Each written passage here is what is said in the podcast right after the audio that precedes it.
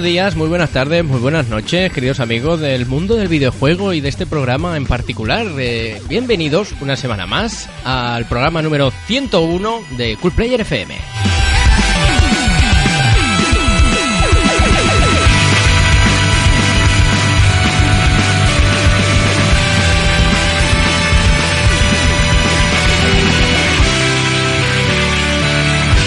Programa número 101, ya, ya por fin, ya hemos pasado el 100, ya vamos a volver a la normalidad y vais a tener un podcast, un programa semanal con todo lo mejor, lo mejor de lo mejor, señor, de las noticias, con, eh, con droga, con, con todo lo habitual, ¿no?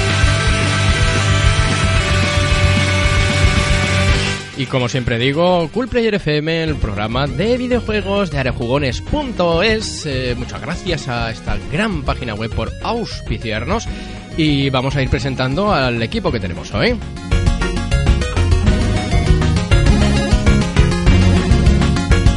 Y por aquí tenemos al señor Quantic. Buenas tardes, Quantic.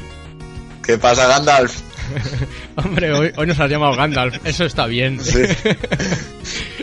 Eso está bien. Pues mira, sí, hablando de Gandalf, os voy a contar. Es que como, como hace, he visto la de Hobbit hace poco, pues aún lo tengo en la cabeza, Gandalf. Muy bien. Os voy a contar una historia así off topic que viene un poco al cuento de lo de, de lo de Gandalf. Me acabo de afeitar la barba, ¿vale? He estado como, pues como dos meses sin afeitarme la barba. Y me la he afeitado porque realmente parecía Gandalf ya.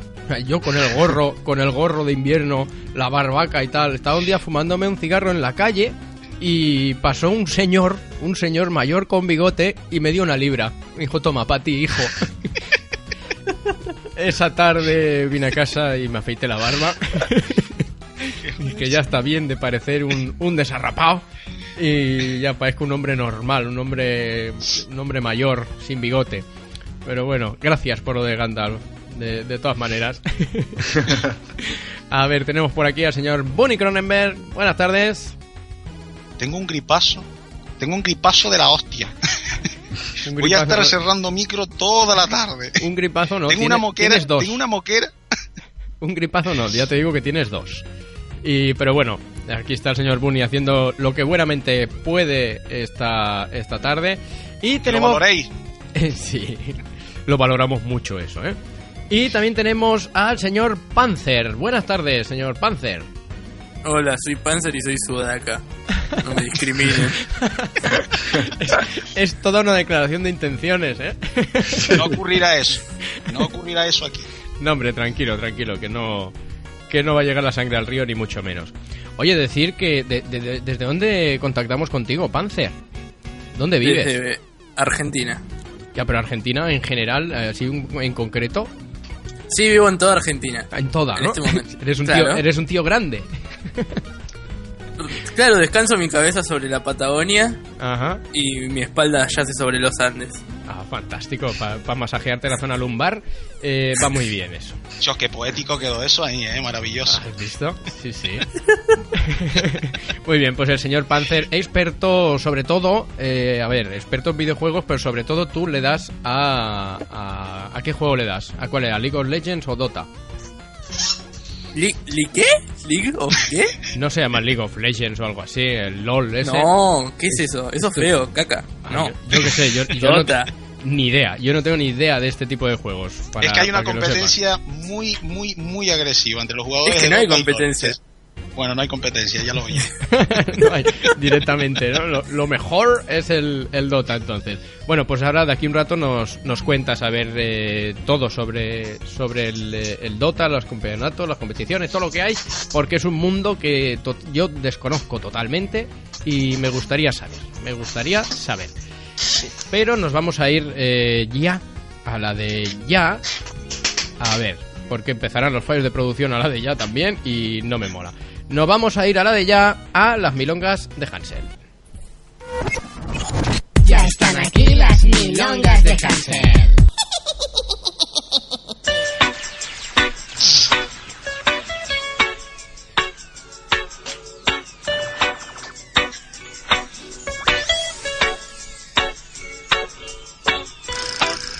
Bueno, esta semana, amigos, en las milongas de Hansel, os voy a contar, si me lo permitís, dos milongas. Van a ser dos.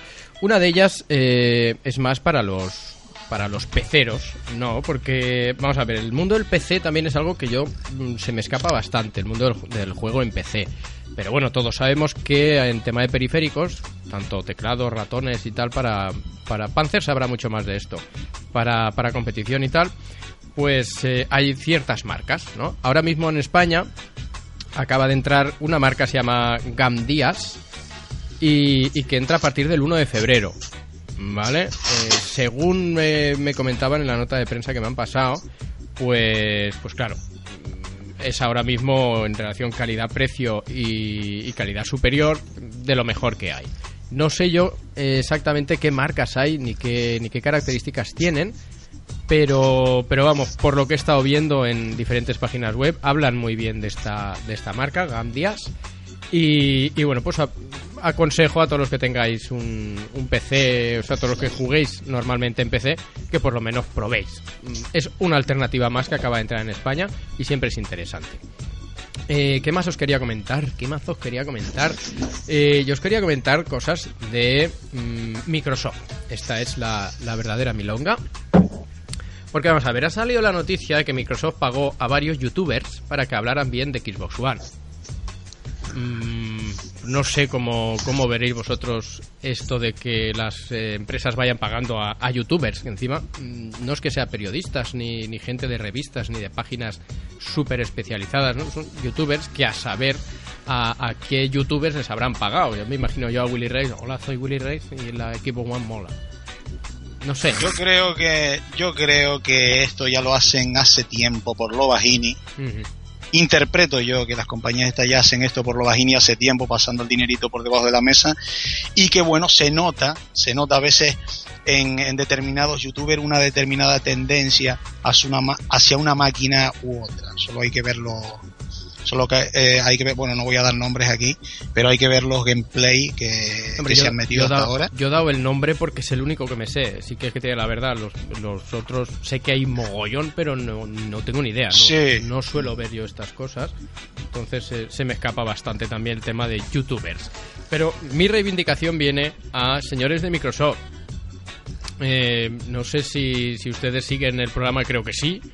Y yo estoy hablando bien de la Xbox One desde el E3, que era el único en España, el único en el mundo, el único en este universo que estaba a favor de la Xbox One y lo echó de gratis.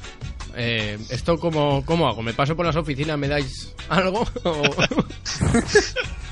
¿O cómo? Recógete algo de camino para nosotros, ¿eh? que no se te olvide. Yo que sé, unas camisetas, un algo. Joder, mira que, que- mira que hablaba yo antes con la señorita Piccialis, que es la, la responsable de Microsoft en España. Y oye, una camiseta de la de Xbox One, verde feo, de este mes igual, pero algo, señora. Págueme.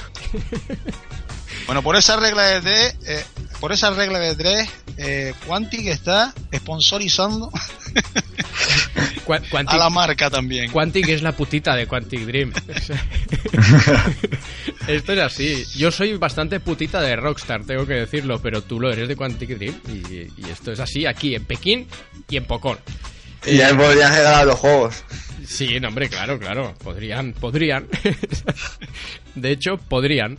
Eh, bueno, con todo esto ya se han acabado las milongas. Nos vamos, amigos, a las noticias de la semana. Las noticias de la semana en Cool Player.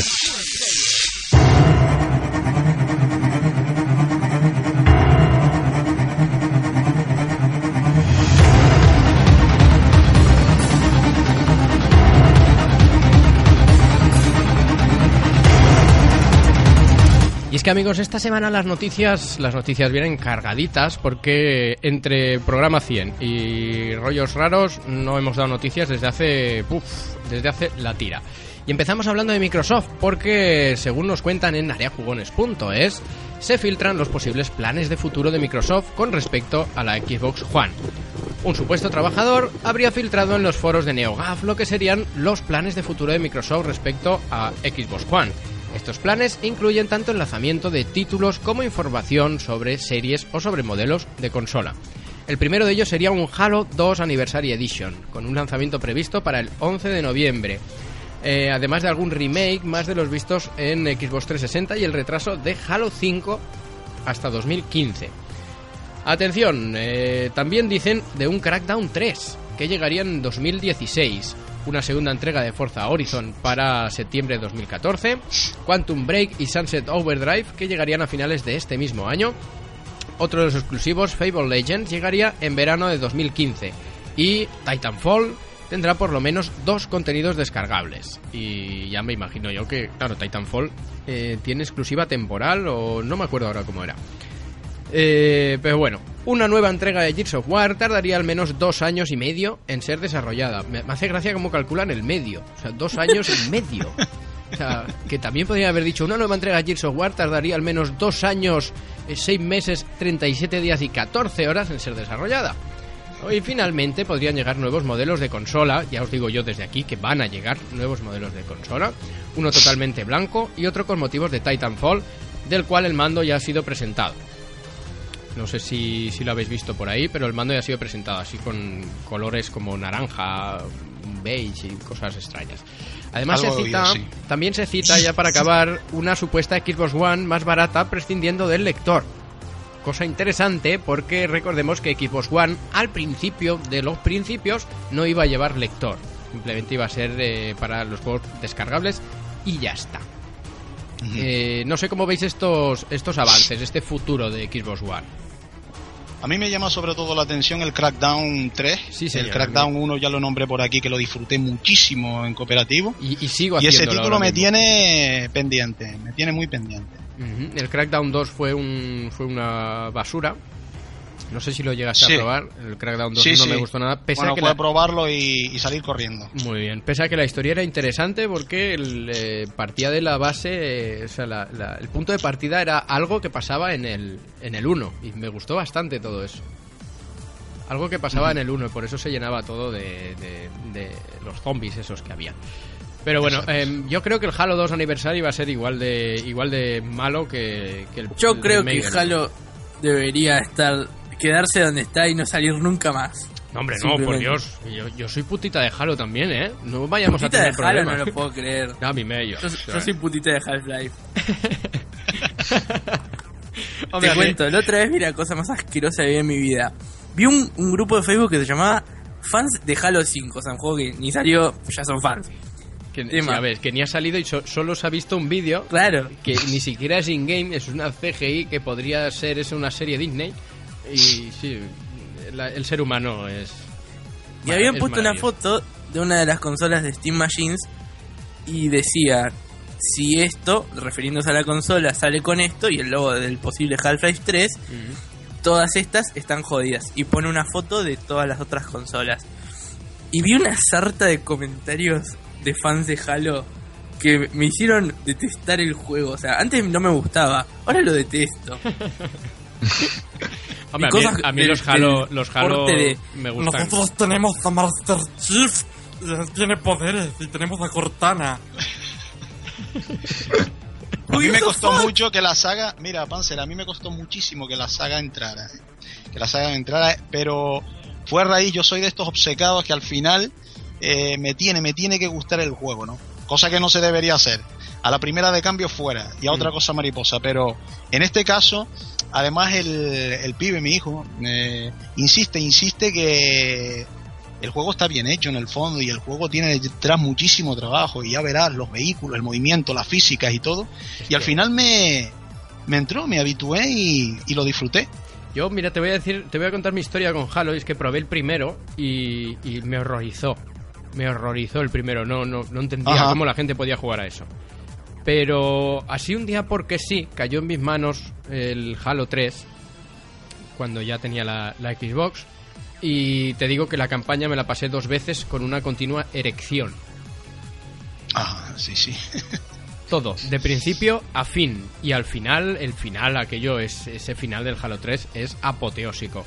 El Halo Reach me pasó lo mismo, pero ya venía avisado. O sea, yo ya sabía que iba a ser muy, muy parecido, muy, muy a la zaga de, de Halo 3 y me pasó lo mismo. El Halo 4 no lo, no lo he jugado todavía y lo tengo pendiente, pero me parece a mí que por lo que me han dicho eh, y por el análisis que se hizo aquí y todo, que me va a pasar casi casi lo mismo. Y luego ya en el, en el multijugador, ahí se desata la locura. El multijugador del Halo 3 me ha costado dos Xbox. Oye, Quantic, ¿y no le has dado? ¿No le has dado al Halo qué? No, no, a mí nunca, nunca me ha llamado mucho, la verdad. Es que a mí lo espacial no, no acaba. Pues ahí, Quantic, el día que, que estás jugando multijugador y descubres los vehículos y que te puedes ir de aquí para allá y que puedes coger una nave y He jugado, he jugado un poquillo en plan con, con colegas y tal, en multijugador y eso. Pero lo que es la campaña no. Pues, Hablando pues, de física te de recomiendo. juegos, ¿querés saber mi definición de física? En Half-Life 2 podés agarrar un inodoro y tirarlo 20 metros adelante tuyo. Eso son putas físicas. En Duke Nukem Forever puedes coger una mierda y tirarla Sí, a la gente y, hacer dibujos. a, a ver, todos hemos jugado Duke Nukem Forever. Así y yéndonos un poco de, de la línea de hoy. Yo sí, yo sí. Vale. sí, Yo no. Pero hace Yo- mucho yo tiempo. tengo El original. último, Bueno, es muy, es muy fácil. La pregunta que os voy a hacer es muy fácil. Al principio del juego podéis hacer un dibujo en una pizarra. Todos habréis dibujado una polla, ¿no? Sí, señor, sí, señor. Es Hemos que- hecho de las nuestras en esa Es pizarra. que eso- a ver, eh, Yo, yo, yo, tiré, yo tiré la mierda a la pizarra. Ya también, y al policía. Al policía le tiraba yo mierdas a la cara y ni se inmutaba el hombre. Pero bueno, eh, tengo que daros una mala noticia así hablando de esto. Y es que el 99% de los hombres que hemos jugado a ese juego eh, hemos hecho lo mismo. Hemos dibujado una polla, hemos tirado mierdas por ahí. Esto es así. Además, se hizo un estudio en su día, se hizo un estudio eh, no sé, no sé qué veracidad tendría ese estudio, pero ahí queda eso, lo podéis buscar y todo. Eh, que decía que los hombres todos dibujaban un pene y no se no sabían por qué. Las mujeres no dibujaban casitas, flores, tal, era estaba mucho más repartido, pero los hombres todos, todos, todos, todos dibujaban un pene. Algunos más detallados, otros menos, pero esto es, es así. Y, y ¿qué le vamos a hacer? Somos hombres. Yo quisiera hablar con una de esas personas que hace esos estudios. Quisiera invitarla yo tam- unas No, no, yo quiero hacer esos estudios, Bunny. Contratadme para hacer ese tipo de estudios extraños. O sea, ¿qué estudio hoy? Voy a ver qué dibujan los hombres en un papel en blanco. Pollas. Hablando de eso, la otra vez estábamos con unos amigos y uno tenía una aplicación en el celular que se llama Sandbox. Y es como un cosito donde vos podés dibujar en arena, con diferentes Ajá. colores y demás mierdas. Y le digo, ¿qué estás dibujando? Y me dice, estoy dibujando una vagina. Después de unos 20 minutos me presentó lo que era una mujer masturbándose. Y hasta tenía pechos y todo. Y estaba muy bien hecho. Oh my god. Y yo no podía creer cómo carajo había hecho eso en 20 minutos en un smartphone. Qué artistazo, qué artistazo. Ese puede sacar, puede sacar buen material ahí. Su imaginación y el sandbox ese, y ahí va, eh. Bueno, vamos, vamos a volver a hablar de, de videojuegos, si os parece, eh. Sí. Porque seguimos con Microsoft, que se ha hecho con los derechos de la saga Gears of War. Eh, Microsoft, según nos cuentan en areajugones.es, Microsoft se ha hecho con los derechos de, la, de toda la saga Gears of War, que hasta el momento llevaba Epic Games. Así pues, la hasta ahora tetralogía de la guerra humano Locus garantizará su permanencia dentro de los límites de Microsoft. Y si se quisiera, en PC. Claro, si se quisiera en PC y si se quisiera en Game Boy. Los planes de futuro para la saga ya están marcados. La compañía de Redmond ha encargado el desarrollo de los futuros títulos a estudios Black Tusk y para reforzar todavía más las bases de Gears of War recluta de nuevo a Rod Ferguson como líder de Black Tusk en los futuros proyectos de la franquicia. El nuevo director del estudio tiene experiencia con Gears of War. Estuvo a cargo de la supervisión de la trilogía pro- pro- protagonizada por Marcus Phoenix. Además, trabajó durante 10 años en Microsoft y estuvo presente en el desarrollo de Bioshock Infinite. Me, me encantan estas cosas. Estuvo presente en el, en el desarrollo de Bioshock Infinite, que, que a lo mejor está en el despacho de al lado. Estaba ahí Hay sagas, leyendo hay el sagas país. que con un determinado tiempo ya se deberían cerrar. Por lo que me dices, Cliff Lesinski no va a estar a la cabeza, ¿no? No, pero Cliff O sea- solo estuvo en eh, los tres primeros. Ya después de eso se fue, eh, que creo que incluso ya no está en Epic Games. Exacto, exacto.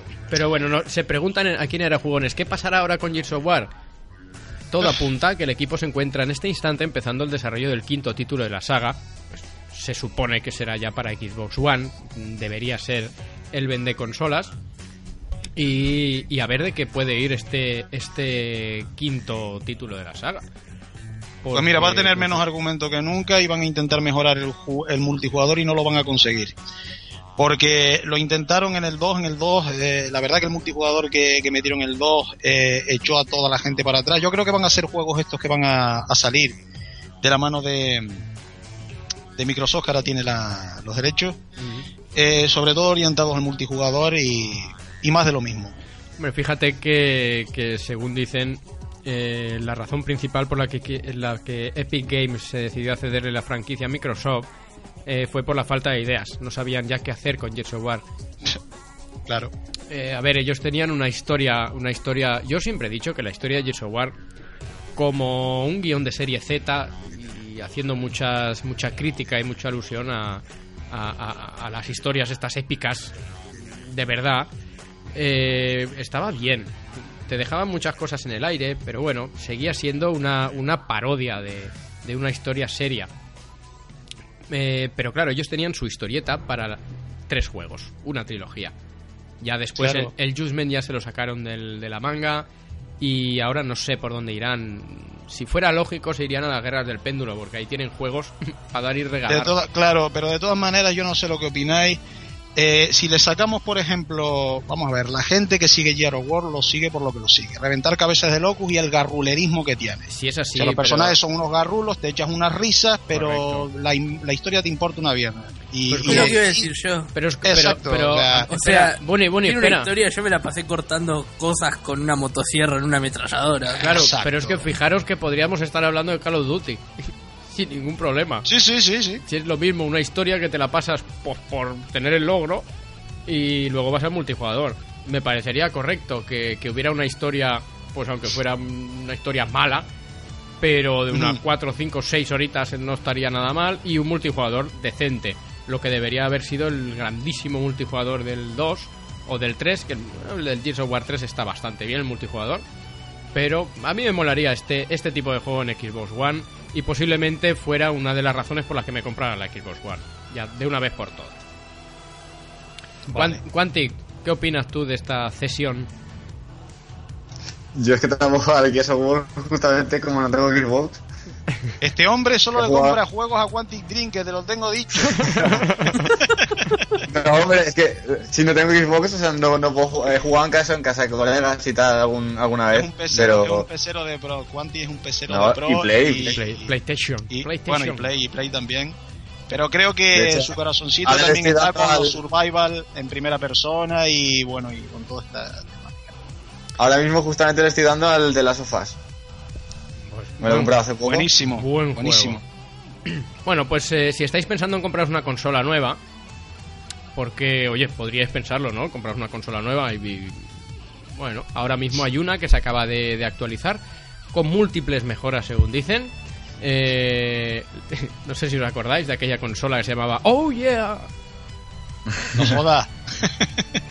Pues leo la noticia, nos comentan aquí en areajugones.es. Oh yeah, se ha convertido en uno de los mayores puntos de discusión del último año con su mercado de juego basado en títulos free to play.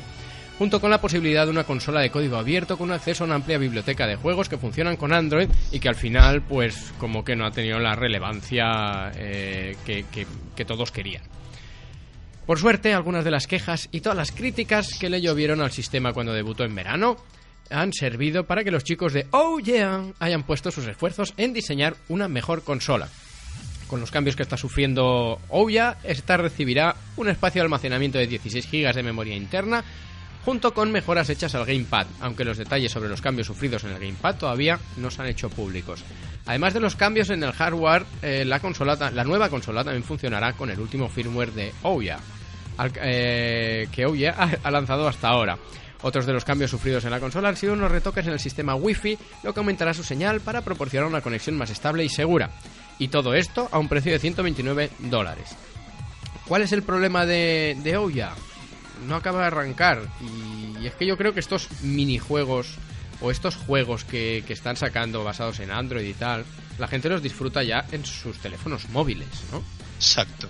Entonces, eh, ¿qué es más cómodo jugar con un pad y tal, en la tele y todo el rollo? Sí, pero mm, yo no me veo jugando a un juego de móviles, que todos sabemos que son juegos mm, de ir al baño, en la tele del salón, ¿no?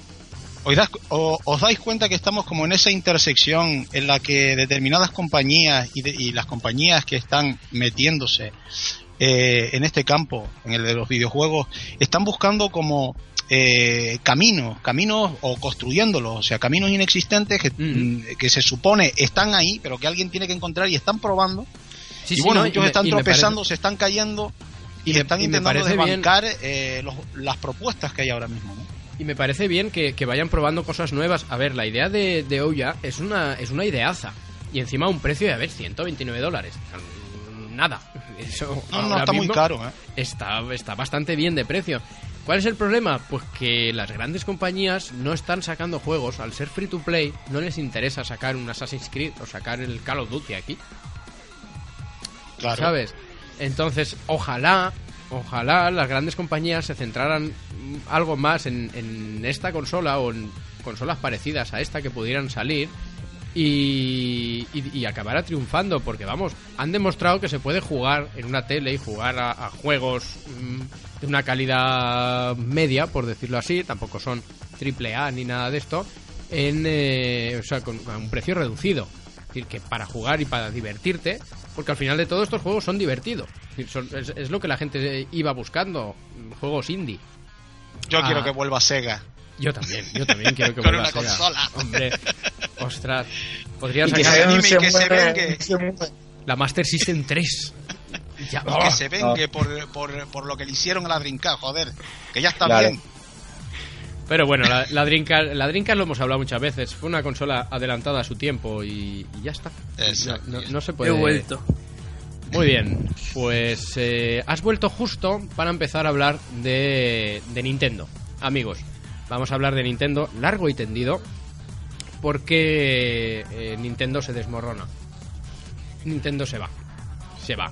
He leído muchas cosas mm, últimamente sobre Nintendo y, y llegué a tener miedo porque muchas veces he dicho que mi odio contra Nintendo radica en el amor que realmente le tengo y que para nada todas las críticas bueno las, las pedazos de críticas que le, que, le echaba a Nintendo para nada quería que, que dieran a entender que me gustaría que Nintendo desapareciera ni muchísimo menos. Eh, últimamente se ha estado hablando de muchas cosas acerca de Nintendo desde que han aceptado la no la bancarrota ni mucho menos pero el peor año de, de ventas mm, vale con, con la Wii U. Han aceptado que la Wii U mm, no fue no está yendo todo lo bien que ellos querrían. Eh, han aceptado todo lo que la gente ya sabíamos. Pero claro no, no, no puede salir el, el presidente de Nintendo decir que sí que vale que la Wii U es una mierda. Es imposible no puede salir Bueno, yo eso. quisiera saber quién es el detractor, el detractor que hay detrás de toda esta serie de noticias. Porque te voy a decir una cosa, también he leído por otra parte que eh, la Wii U, si es verdad que no se está vendiendo, que no se ha vendido, eh, evidentemente como se tenía que haber vendido, sí que lo están supliendo con la 3DS, con la 2DS que se está vendiendo ahora. sí sí sí pero, muy, pero, muy pero bien. es que yo creo que en, en Nintendo y se- con la fidelidad y con la fidelidad no olvidemos la fidelidad que hay eh, detrás del público que sigue a Nintendo desde siempre Vale, pero mira, te comento los, los mm, dos puntos que, que tú dices, que tú sí que tú estás comentando. Vamos a ver. Eh, Nintendo tiene separado sus consolas de sobremesa o su sección de consolas de sobremesa con las consolas portátiles. Está claro que las que le están salvando el culo ahora mismo a Nintendo son las portátiles. exacto sí Eh, con Wii U, Wii U, eh, aparte de que ha sido un fracaso en ventas, porque ya lo han, ellos lo han dicho, que ha sido un fracaso en ventas, eh, pero ha sido un fracaso por una sencilla razón, porque con Wii apostaron por el público casual y por los señores mayores, por los abueletes de la casa, que compraban una para jugar con los nietos y al final también se viciaban ellos a la Wii. Esa gente, eh, evidentemente, hicieron ganar burradas de dinero a, a Nintendo, cosa que me parece perfecta, pero también les acostumbraron a vender porque sí. A vender porque sí. ¿Qué pasa? Que esa gente tan casual, esos señores mayores que la compraron, compraron la Wii para el nieto, no saben cambiar de consola. Esa gente todavía tienen en casa una tele de tubo. Porque eso de cambiar de tele, pues si esta funciona, Ujú. ¿sabes? sí sí Entonces, no, es que la otra es mejor, es más moderna. Y bueno, pues cuando se rompa la que tenemos. Entonces, esta gente ya tienen la Wii en casa. con el Wii Sports, que es el juego más vendido de la historia. Evidentemente, si venía de regalo en cada consola, pues... Sí, te estás refiriendo a la adaptabilidad que, eh, bueno, hubieran tenido que hacer de haber decidido comprar esa Wii U que Claro, a pues, ver, para este tipo nosotros- de gente casual, pues no. Muy bien, nosotros cuatro jugamos. Entonces sabemos que una consola, un PC, una gráfica, un- lo que sea, tiene un tiempo de vida. Y sabes que cuando ya no te funcionan los juegos en el PC es que tienes que, que ampliarlo. Tienes que cambiarle componentes, tienes que cambiar la gráfica, tienes que cambiar X. O cuando sale una consola nueva, pues tienes que comprarte otra o no tendrás juegos en, en breve. Eso No nosotros... solo eso. Si, si los juegos ya no te andan más, directamente veces que tenés que cambiar todo y... Sí, sí, sí, por supuesto, pero eso es algo que como jugadores eh, ya sabemos, o sea, sabemos que, que, mm, nos va a pasar alguna vez. Tú hoy te compras la Xbox One o la PlayStation 4 y sabes que esa consola vas a tener 4 o 5 años, luego saldrá la, la la PlayStation 5 y ya sabes que, que- que te va a durar X tiempo. Pero una persona casual, eh, o sea, mi padre, por ejemplo, mi padre en su día compró la Wii para casa. Ahí está la Wii muerta de risa. Pero el hombre no piensa en comprar la Wii U. ¿Por qué? Pues porque no, porque yo ya compré una y funciona y ya me, me Sí, lo que paso el bien. jugador casual tiene un par de juegos en su casa y lo enciende cuando vienen las visitas. Sí, sí, y es así. Es lo que estamos hablando. eh, Nintendo enfocó la Wii U al mismo público que Wii, pero es que ese público de Wii no cambian de consola. No cambian. Exacto. La Yo lo 3DS, que la pienso es 3DS, como la que- 2DS y tal, pues bueno, la compran para los niños y tal, son los que más los que más mm, joden, ¿no? Para que se la compren, papá, cómpramela, papá, cómpramela. Al final, pues bien. Pero eh, una persona más mayor o un jugador excesivamente casual no cambia de máquina. Y me callo y hablar vosotros. Venga. A ver, Panzer, dime. Yo lo que pienso es como que Nintendo se aferra mucho a que es Nintendo. Entonces tiene como una clientela ya marcada. Entonces en base a eso sacan la Nintendo Wii chupame el pito y dicen, ah, pero la van a comprar porque somos Nintendo. Aunque no tengamos catálogo, aunque tenga fallas, pero la van a comprar igual. Claro, es que- Exacto, porque tiene un público. Eso es lo que hemos estado diciendo mucho tiempo aquí. O Muy sea, bien, pero Nintendo tiene un nicho, res- mm, o sea, tiene un nicho fiel y en la fidelidad se basan. Pero claro, eso que mm, has dicho, Hansel, o sea, la, esto que de la Wii U se les fuera por el sumidero, Hmm. eh, ha sido un gran golpe para ellos, ¿eh? También. Claro, lo que pasa que Sí, es que estaban, es que es eso, estaban equivocados porque porque orientar una consola al mismo público y, y es que el éxito de Wii fue muy engañoso para ellos. Ya lo, mira, en el artículo que escribí en areajugones.es explicaba justamente eso, porque hicieron, o sea, estos jugadores casual y me parece mm, me parece fantástico que, le- que la hicieran triunfar, pero Nintendo debería haber sabido que era una consola inferior, tanto la Wii como la Wii U. Y la flauta suena una vez, pero dos veces así porque sí es muy complicado que suene. Y Claro. ahora mismo le ha pasado eso. ¿Qué debería haber hecho Nintendo? Pues Nintendo lo que debería haber hecho es con la Wii U sacar un maquinón.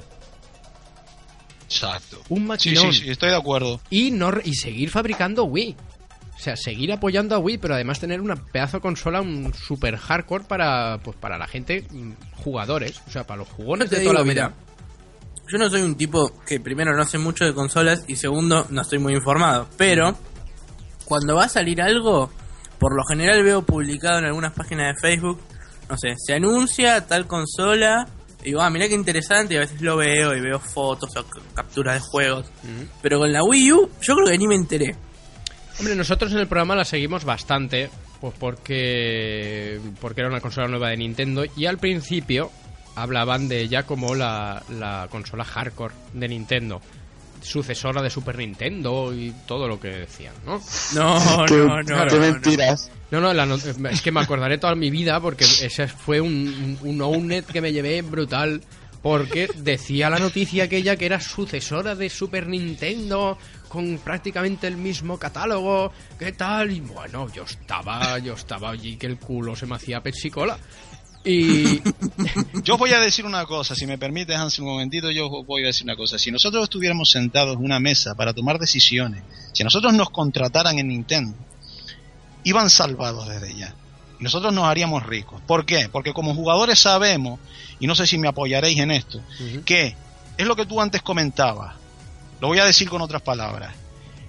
Eh, a los jugadores eh, casual, a los jugadores, eh, pues mantener esas consolas portátiles que les están salvando el culo muy bien, por otro lado, se lo están salvando muy bien, y luego hacer esa consola que tú esperabas que se hiciera, una consola hardcore para que ese público, ese público de PS3, ese público de Xbox, por lo menos se pasara por allí a echar un vistazo, a ver qué ha hecho esta gente, a ver qué están proponiendo esta gente, ¿no?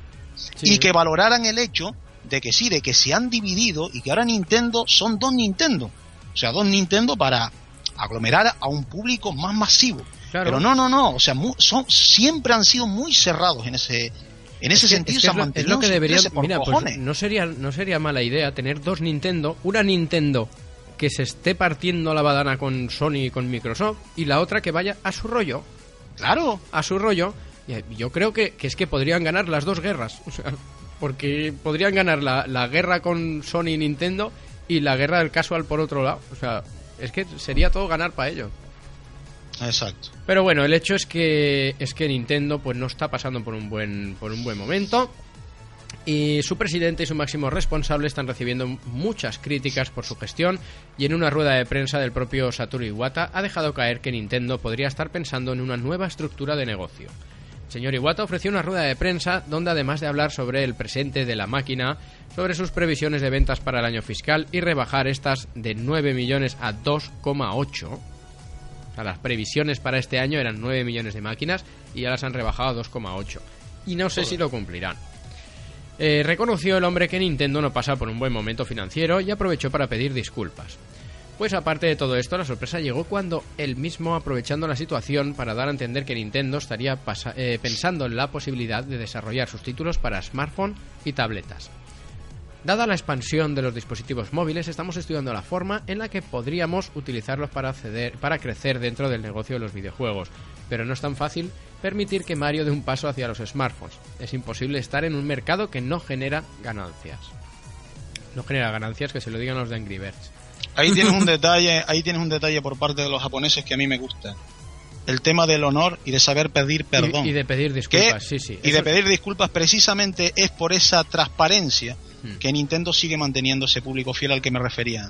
Sí, sí, sí, no, está es un claro, está detalle claro que- porque que ha, pedido, vamos. ha pedido disculpas eh, por, por los malos resultados ahora el hombre que hizo grande a Nintendo. Claro, O sea, eh, Claro. y, y está pidiendo disculpas por su mala gestión ahora mismo. Mm, Yo creo que, que bueno, que la debería caída- aprovechar y pedir disculpas también por lo que antes hablábamos, ser tan cerrado. Sí, sí. Por- un y por poco no y escuchar- encuestar más al público, y o sea, por no hacer un- una encuesta en la que el público tenga también voz y voto. Ujú. Pues bueno, después de, de esta noticia de que se iban a, a abrir a nuevos modelos de negocio, hubo muchas cábalas y hubo en internet hubo, hubo muchos comentarios de qué podría pasar, eh, qué, qué podría hacer Nintendo mm, con su vida y salió un rumor salió un rumor de que Nintendo podría estar desarrollando una nueva plataforma, una nueva, una nueva consola. Vale, eh, no se sabía si iba a ser algo portátil, si iba a ser de sobremesa, si iba a ser eh, una mezcla, no se sabe. Pero os cuento, os comento la noticia que está aquí en arejugones.es. Dice a través de el rumor es fuerte, pero sigue siendo un rumor a través de NeoGAF, un conocido portal de internet donde se dan cita tanto usuarios, medios como gente especializada en el sector e incluso algún que otro insider. Sabéis que los insiders son gente que supuestamente trabajan dentro de los proyectos y revelan exclusivas y tal. Insiders famosos Mayor Nelson. Eh, bueno, pues ha salido un fuerte rumor de que Nintendo podría estar trabajando en una nueva consola portátil. El usuario que se ha levantado que ha levantado esta polvareda afirma que Nintendo lleva un tiempo trabajando en esta nueva plataforma, concretamente desde principios de 2013. Pero este chico todavía va más lejos diciendo que Nintendo ya habría contactado con, al- con algunos proveedores de, SOC, System on a Chip, y que estos estarían basados en los existentes a día de hoy, aunque aún estarían a tiempo de cambiar. Esta persona no quiere meter en problemas a su fuente y por eso no cita la fuente exacta, aun sabiendo que se juega la expulsión de la página. No sería nada raro que Nintendo estuviese trabajando ya en una nueva portátil, ya que Nintendo DS fue anunciada como una consola por- eh, portátil paralela a Game Boy y, y fue lanzada en el 2004 y el 2 de febrero de ese mismo año en Estados Unidos. Por otro lado, Nintendo 3DS fue anunciada en el 2010 y lanzada el 26 de febrero de 2011 en Europa. Los tiempos coinciden, ya que tenemos que tener en cuenta que la consola se encontraría en una fase temprana y cuando esta fuera lanzada, 3DS ya contaría con bastantes años en el mercado. Casi casi el ciclo vital que Nintendo le suele dar a sus consolas portátiles. Eh, ¿Qué opináis de, una nueva mm, portátil de Nintendo? ¿Otra portátil? ¿Quieren seguir salvándose el culo con unas portátiles? Créeme que te digo que lo harán bien sabiendo cómo les ha ido con esa Wii U. Yo creo que están trabajando en algo que va a merecer la pena y yo creo que están dando el callo. Esa es mi opinión. Y, te- Y- bueno, sí, sí, acaba, acaba. No, no, no, nada, eso, que pienso que eh, en un futuro veremos una gran consola. Habrán hecho sus mediciones y sus cábalas, como antes decías, y, y yo creo que lo van a llevar por un buen derrotero. ¿eh? Yo quiero decir algo. Sí, háblanos, dinos. Yo cuando jugué Ninja Gaiden quedé fascinado. No lo terminé, pero me acuerdo que lo jugué y me re gustó. Y después cuando jugué el de Xbox 360 dije, ¿qué mierda le hicieron a este juego? es, es todo lo que voy a decir. El que lo jugó lo sabe. Pero nun- nunca apreté tanto un mismo botón. sí. Nunca apreté tanto un mismo botón. y sin embargo morías igual. Es que, no sé, te, o sea, te metían un montón de tiros y es un ninja, sí, pero no es el puto Goku o un robot y el tipo bailaba con la espada y yo decía, ¿qué mierda es este juego? Y de repente salió un dragón y fuego y yo dije, ¿qué? Un despropósito. Y le, le dije a mi amigo, no, por favor, sácalo porque no, no lo puedo ver. Muy bien, pues veremos en qué, en qué acaba todo este culebrón de Nintendo, pero nosotros ya hemos dado nuestra opinión, ya hemos dicho lo que, lo que nos gustaría como, pues como jugadores eh, es tener una consola hardcore de Nintendo. Y además, y además de jugar a todos los juegos, yo quiero jugar un Call of Duty en una consola de Nintendo, un Call of Duty, un FIFA, otra vez un FIFA, un juegos punteros AAA y además el Mario Kart, el Mario, el Mario Tennis, me da igual, si del Mario mm, voy a comprar y ya está. Así que bueno, hasta aquí el tema Nintendo, amigos. Vamos a poner dos segunditos de música y me vais, nos vais contando las noticias que tenéis vosotros por ahí.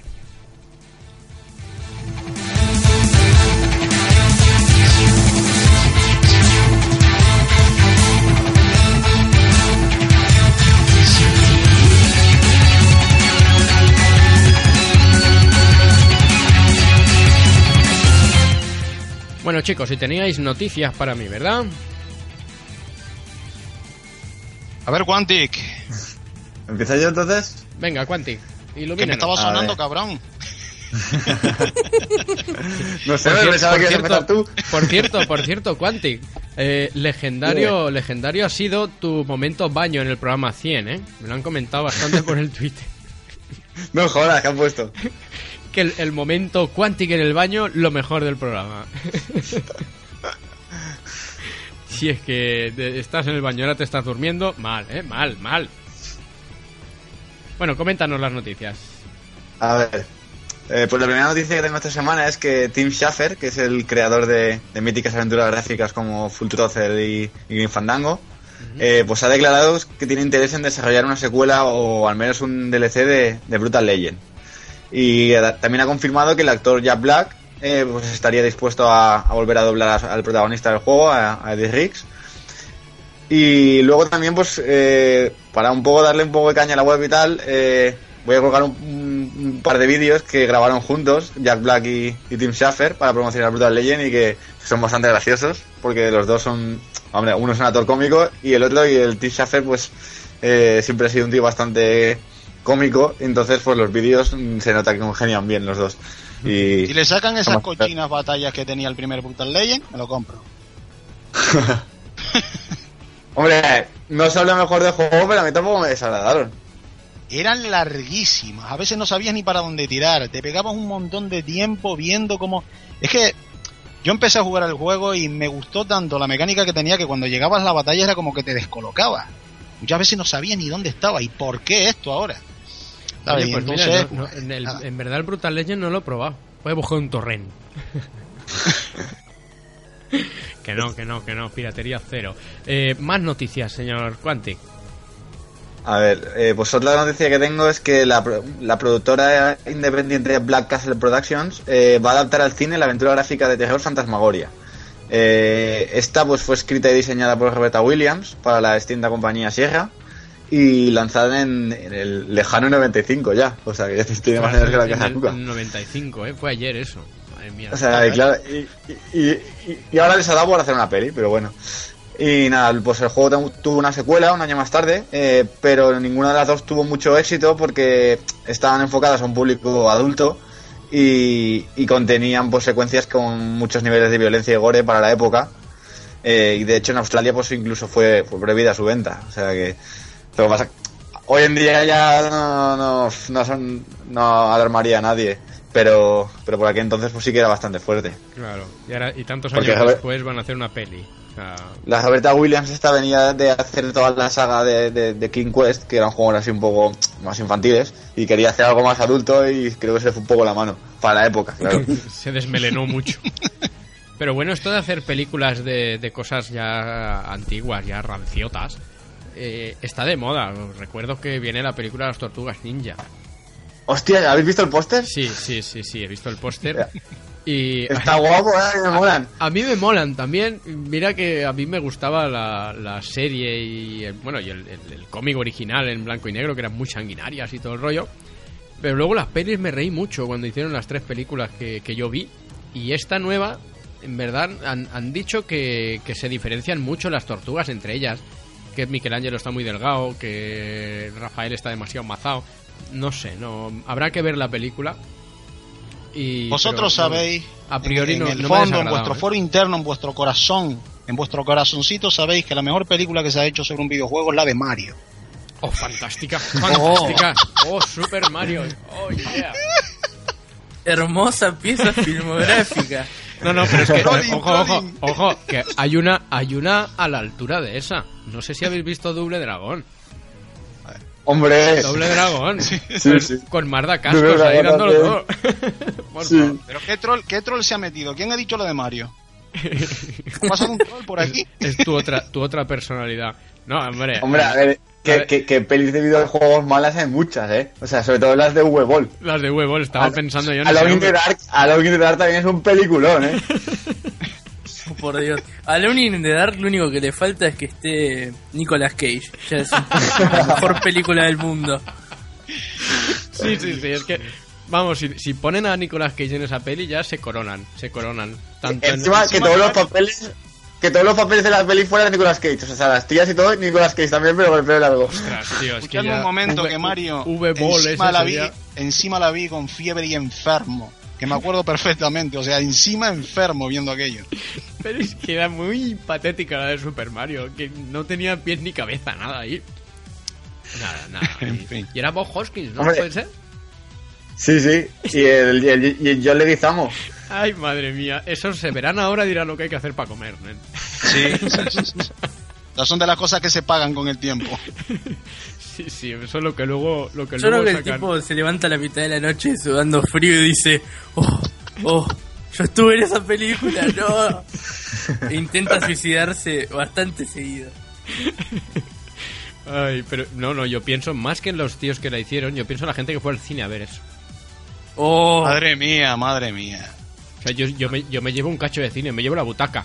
Y los padres que se la tragarían arrastrados de la mano por sus hijos. Esa otra. Ay, madre, venga, vale, corramos un tupido velo a todo Sí, esto sí, mejor. y alguna, alguna otra noticia, venga. Quantic, ¿tienes Bueno, pues alguna sí. noticia más? Sí, tengo una más. Pues coméntanos. Dale. Que está, que está ver, Bunny, pues está la, Bunny la- ahí la ya en última la que pole, tengo. ¿Cómo, cómo? que está Bunny ya ahí rabioso por decir las suyas. No, no, tranquilote, No. tranquilote. Pues, en- entonces podríamos hacer una yo, una él, una yo, una él. es igual, No, acaba, no, no, acaba termina, ya termina, y-. Ahora ya termino, va. A ver, pues la última noticia que tengo es que la editora Focus Home Interactive eh, ha anunciado un Call of Cthulhu, que es un nuevo título basado en la, la obra del escritor H.P. Lovecraft. Y por ahora solo se han publicado unas imágenes de- con arte conceptual que, que- que pondré también en la, en la web. Ujú. Y, y por ahora pues no se ha confirmado ni fecha de lanzamiento, ni, ni sinopsis, ni, ni, ni siquiera el género del juego. Pero dada la trayectoria del estudio que lo está desarrollando, que son Frogwares, y que son los creadores de, la- de las últimas aventuras gráficas de, de Sherlock Holmes, pues lo más probable es que, que sea un- una aventura gráfica. Y pues será lanzado para PC, eh, Play 4 y Xbox One. Yo lo quiero. Y luego pues aprovechando un poco el tema este, pues también recordar que, que hay un juego de, de Cthulhu, porque para mí es el mejor que se ha hecho hasta, hasta la fecha, eh, que, es, que es el Call of Cthulhu Dark Corners of the Earth, y que pues en su momento pasó bastante desapercibido y a mí me parece un juegazo. Lo, lo- lo que pasa que igual intenta mezclar demasiados géneros porque es una mezcla de shooter en primera persona con, con aventura gráfica, con toques de también de sigilo, de infiltración. Sí, Y pero igual la todo- mecánica del shooter falla, falla bastante. Sí, en verdad la mezcla queda un poco rara, pero a mí me parece un juegazo. Al menos lo, que es Lovecraft, sí. Porque juegos basados en el universo de Lovecraft, mm, no hay ninguno. O sea, bueno, sí, sí que hay algunos, pero bueno, bueno, no hay ninguno. Y este, pues a mí me gustó bastante, yo lo tengo original y todo. No es un, no es un juego de 10, pero bueno, pero a mí me gustó bastante. Muy bien, pues ahí queda la recomendación y, y bueno, pues habrá, habrá que probarlo. Señor Bunny, noticias de última hora. Bueno, Ah, pues la primera. Microsoft está ofreciendo descuentos de 100 dólares a aquellas personitas que se vayan a comprar una Xbox One a un Microsoft Store. Si a cambio ¿m? entregan la PS3 ¿eh? en perfectas condiciones. O sea, esto habla de lo que está vendiendo esta compañía en comparación con Sony. Digo yo, digo yo, yo lo dejo ahí. Hombre, o también, Eh, o también eh, es, es un golpe moral, podría ser un golpe moral. O sea, gente claro. que se deshace de su PlayStation 3 por la Xbox One. Esa es una falta de respeto muy grande. Bueno, pero es, es bonito, es bonito estas cosas. Yo qué sé, no, no se meten con nadie. Si nos traes A tu mí me gusta la PlayStation, industria competitiva.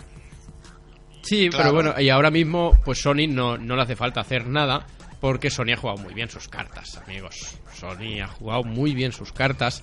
Incluso fijaros que las últimas noticias nos dicen que PlayStation 4 eh, podría emular tanto PlayStation 1 como PlayStation 2. Ahí ya con pildoritas, nos va sacando, Sony nos va sacando pildoritas para que la gente quiera más una PlayStation 4. Y, y bueno, pues Microsoft se las tiene que buscar para, para vender su consola. Que por todos lados dicen que, que no es rival, yo creo que sí, que, que puede, puede ser rival cara a cara con PlayStation 4. Pero bueno, pues se van buscando cómo, cómo vender un poco más, cómo hacer un poco de, de promoción. Y, De todas maneras, creo que es una iniciativa piloto porque también leyendo la noticia dice que eh, solo está disponible en algunas Microsoft Store ubicadas en Estados Unidos, en principio Canadá y Puerto Rico. Finaliza el 2 de marzo y yo creo que después ellos viendo cómo les va la cosa, pues igual lo harán extensible a, tiendas de todo el mundo, me imagino. Aquí en Manchester me ha llegado hoy un email y me han dicho prácticamente lo mismo, pero no solo PlayStation 3. O sea, puedes llevar una Xbox, puedes llevar juegos, puedes llevar eh, cualquier cosa. Te descuentan, eh, te descuentan hasta 100 libras en, en la compra de una Xbox One.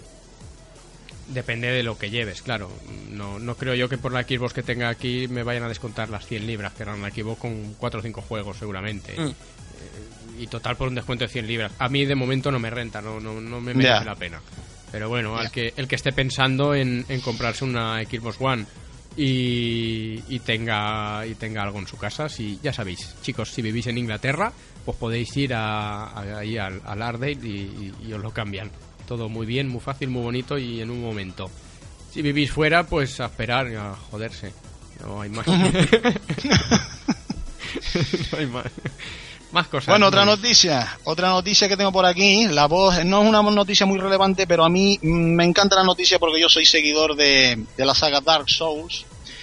Y ahora, bueno, dentro de poco sale el 2. eh, el actor y comediante Peter Serafinovics va a formar parte del reparto de voces y va a ser de un, de un cazatesoros que nos vamos a ir encontrando por ahí, que nos va a enseñar diversas técnicas que vamos a ir aprendiendo de supervivencia. Y el actor admite, bueno, para el que no sepa quién es eh, Serafinovics, es el tío que eh, le pone voz a la, al personaje de Dark Maul en Star Wars. Y entonces nada, parece que el actor está súper contento con el tema este y incluso ha declarado que es el juego más ambicioso en el que ha participado. O sea que hay otros por ahí Tengo, a tengo los que ganas, ya ha metido mano. tengo ganas de ver Dark Souls 2. Tengo ganas de Yo un juego que propongo mucho porque es un juego, ya digo, eh, en cualquier foro que se precie eh, dedicado al videojuego y en el que pregunte, eh, decirme algún juego que no haya probado todavía, estoy cansado de jugar siempre lo mismo, siempre uno de ellos, uno de los que te proponen es Dark Souls, Demon Souls, que es el, el primo cercano, y, y yo pienso que así es. Eh, la sensación de soledad, eh, Hansel me comentabas el otro día que lo que no te eh, gustaba demasiado era el rollo este medieval que Sí. llevaba alrededor y tal. Eso, justamente es lo que no me llama Eh, mucho claro, la atención. pero yo creo que deberías darle una oportunidad y desde aquí, bueno, no solo dar la noticia, sino alentar a la gente, ya que va a salir esta maravilla y trailers por ahí, y ya veréis, mm, ya veréis lo que nos viene. Eh, está impecablemente hecho, han cambiado unas cuantas cosillas que no vamos a comentar aquí, bueno, para eso está la red, para buscar información. Pero yo creo que es una muy buena alternativa si queréis jugar a algo diferente, os queréis encontrar verdaderamente solos y queréis disfrutar con un juego difícil que os proponga un reto. Sí, sobre todo difícil, porque por lo que he escuchado Sí, y por sí. lo que he visto, vamos, la leyenda de, de Dark Souls es, es justamente la dificultad. Está en, en modo en modo locura, en modo imposible, dificultad absurda. Decía el, me he acordado de Twins en un saludo desde aquí, que siempre eh, decía lo de la dificultad absurda. Y justamente en Dark Souls, pues es, es eso, es morir, morir, morir y morir. Y después tiras la consola por la ventana y vuelves a morir otra vez cuando te compra la consola nueva. Sigues muriendo. Épico, es épico. y además es un juego que cuando lo terminas, lo vuelves a jugar, la dificultad se acrecienta y ahí es donde empiezas a pedir ayuda a la gente que te vas encontrando, que pueden ser un poquito es- más hijos de es un- puta, es un juego para- la palabra, y- o, no. es un juego para auténticos masocas, ¿eh? O sea, te, te lo pasas. Te lo pasas. Ya dices, ya. Me lo he pasado. sí, sí. Voy a jugar otra vez. Voy a jugar otra vez. Que ahora es más difícil aún. Ahora es más difícil aún, me encanta. me Entonces ahí queda esa propuesta. Y si, que, y si te parece, paso con la última noticia que tengo por aquí. Pues sí. Esto pasa. como contrapartida a lo que estábamos hablando antes de Nintendo, que le echamos un poquito de mierda ahí encima. 2DS, de la cual recuerdo que en un podcast os reísteis. Muchísimo, La llamasteis además. máquina, máquina de los chinos. Sí, de los ¿Eh? chinos. Y de, de hecho sigo diciéndolo, he tenido una en mis manos y sigo diciendo que es una máquina de los chinos. Hay una ya en casa, se la regalé a, se la regalé a la mujer, está súper contenta, se ve de lujo, es una maravilla de máquina, eh, por donde quiera que se mire. Eh, 2DS era la noticia, ya ha vendido 2,1 millones en todo el mundo. Nintendo desvela que su portátil está funcionando muy bien, se lanzó al mercado en octubre del año pasado y ya ha vendido esta cantidad, 2,1 millones de unidades en todo el mundo.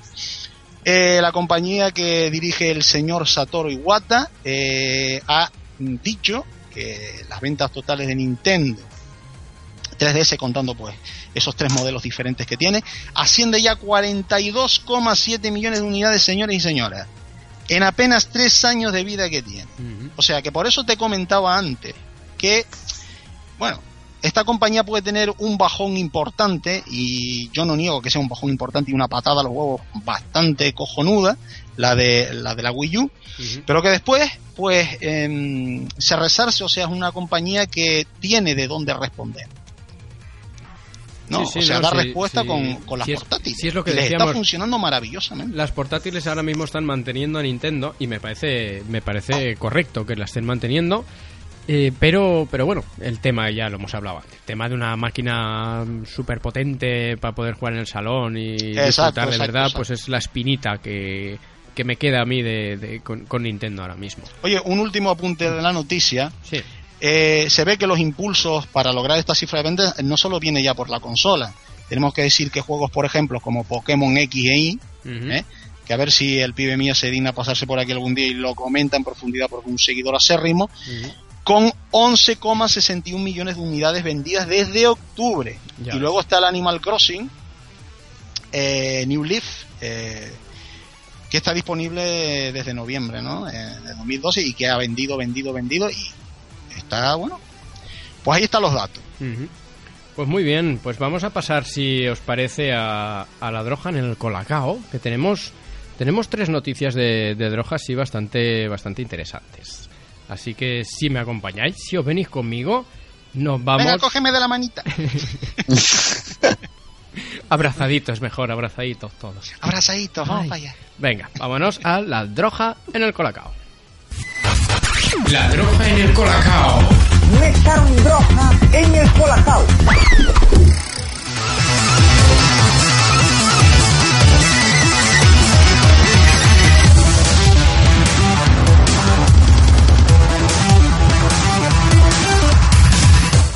Hay, hay veces que no sé si, si es remix de la música aunque se me queda colgado el ordenador. de verdad. Eh, Está toda buena, está toda buena. Sí, bueno, oye, si se ha quedado así colgado, si han ha hecho un intento de colgadera, de colgarse, mm, le ha quedado bien, ha quedado un rollo remix. Eh, amigos, todos, yo creo que a todos nos gustaría ahora mismo tener una, una Xbox One, eh, y más si es una Xbox One como esta que os presento, y es que es una Xbox One de oro que cuesta ni más ni menos que 6.000 libracas. Madre mía. Joder. Los grandes almacenes Harrods han puesto a la venta una Xbox One de oro eh, que seguro no estará al alcance de todos los bolsillos. Siempre nos quedará la opción de pedírsela a Papá Noel o a los Reyes Magos.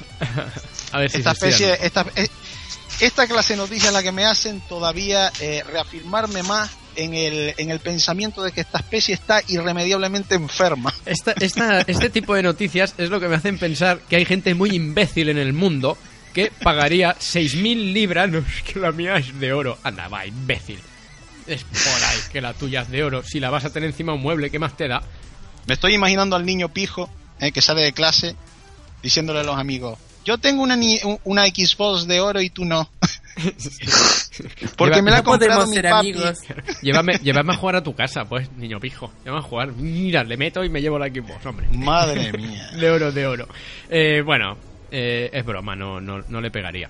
Me la llevaría, ¿Dónde me encuentras la tú llevaría estas sin noticias? más. ¿Dónde encuentras tú estas noticias? Por los, por los mundos profundos de la internet. Pero bueno, eh, os, os cuento la noticia. ¿Quién no quiere una Xbox One? Y si ya es de oro de 24 quilates, pues ya ni te cuento. Es lo que han debido pensar los que toman decisiones en Harrods, los famosos grandes almacenes del centro de Londres, al incluir la nueva consola de Microsoft en su catálogo de productos de tecnología por el módico precio de 6.000 libras, algo más de 7.100 euros. Más o, más o menos el mismo precio que pagaríamos por 14 Xbox One normales. El acabado dorado de 24 quilates convierten a esta Xbox One en un auténtico artículo de coleccionista. Que seguro que, mira, me estoy imaginando eh, eh, comentándose esta noticia con la musiquita del precio justo de fondo. ¿Os acordáis? Y, y mira, y con, y con- ¿os acordáis de la musiquita, no? Pues así con efecto y todo. El acabado dorado de 24 quilates convierten a esta Xbox One en un auténtico artículo de coleccionista que seguro que más de uno querría en sus vidrieras o sus museos del videojuego particulares. Oye, lo que vende, ¿eh? Bueno, lo que vende ese eco ahí.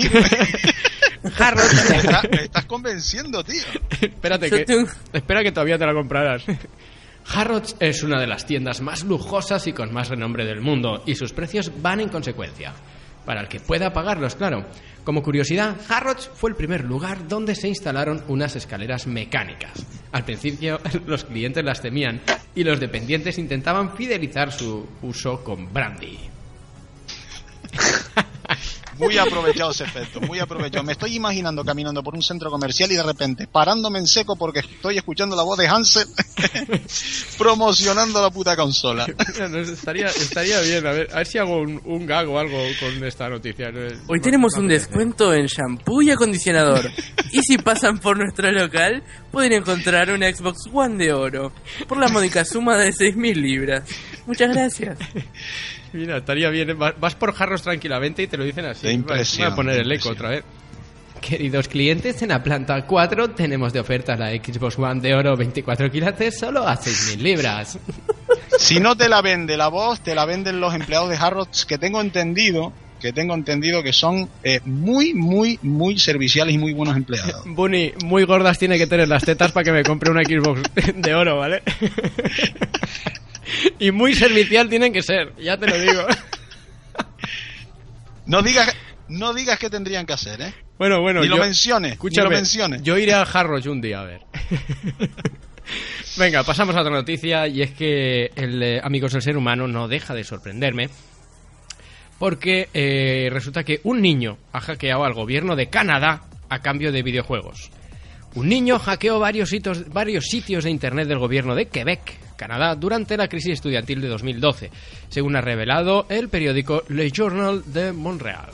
El niño de tan solo 12 años actuó junto con una rama del grupo de piratas informáticos anónimos afincados en Quebec a cambio de videojuegos, tal y como ha informado la prensa local. Este joven compareció ante el Tribunal de la Juventud por daños estimados por la policía en 60.000 dólares.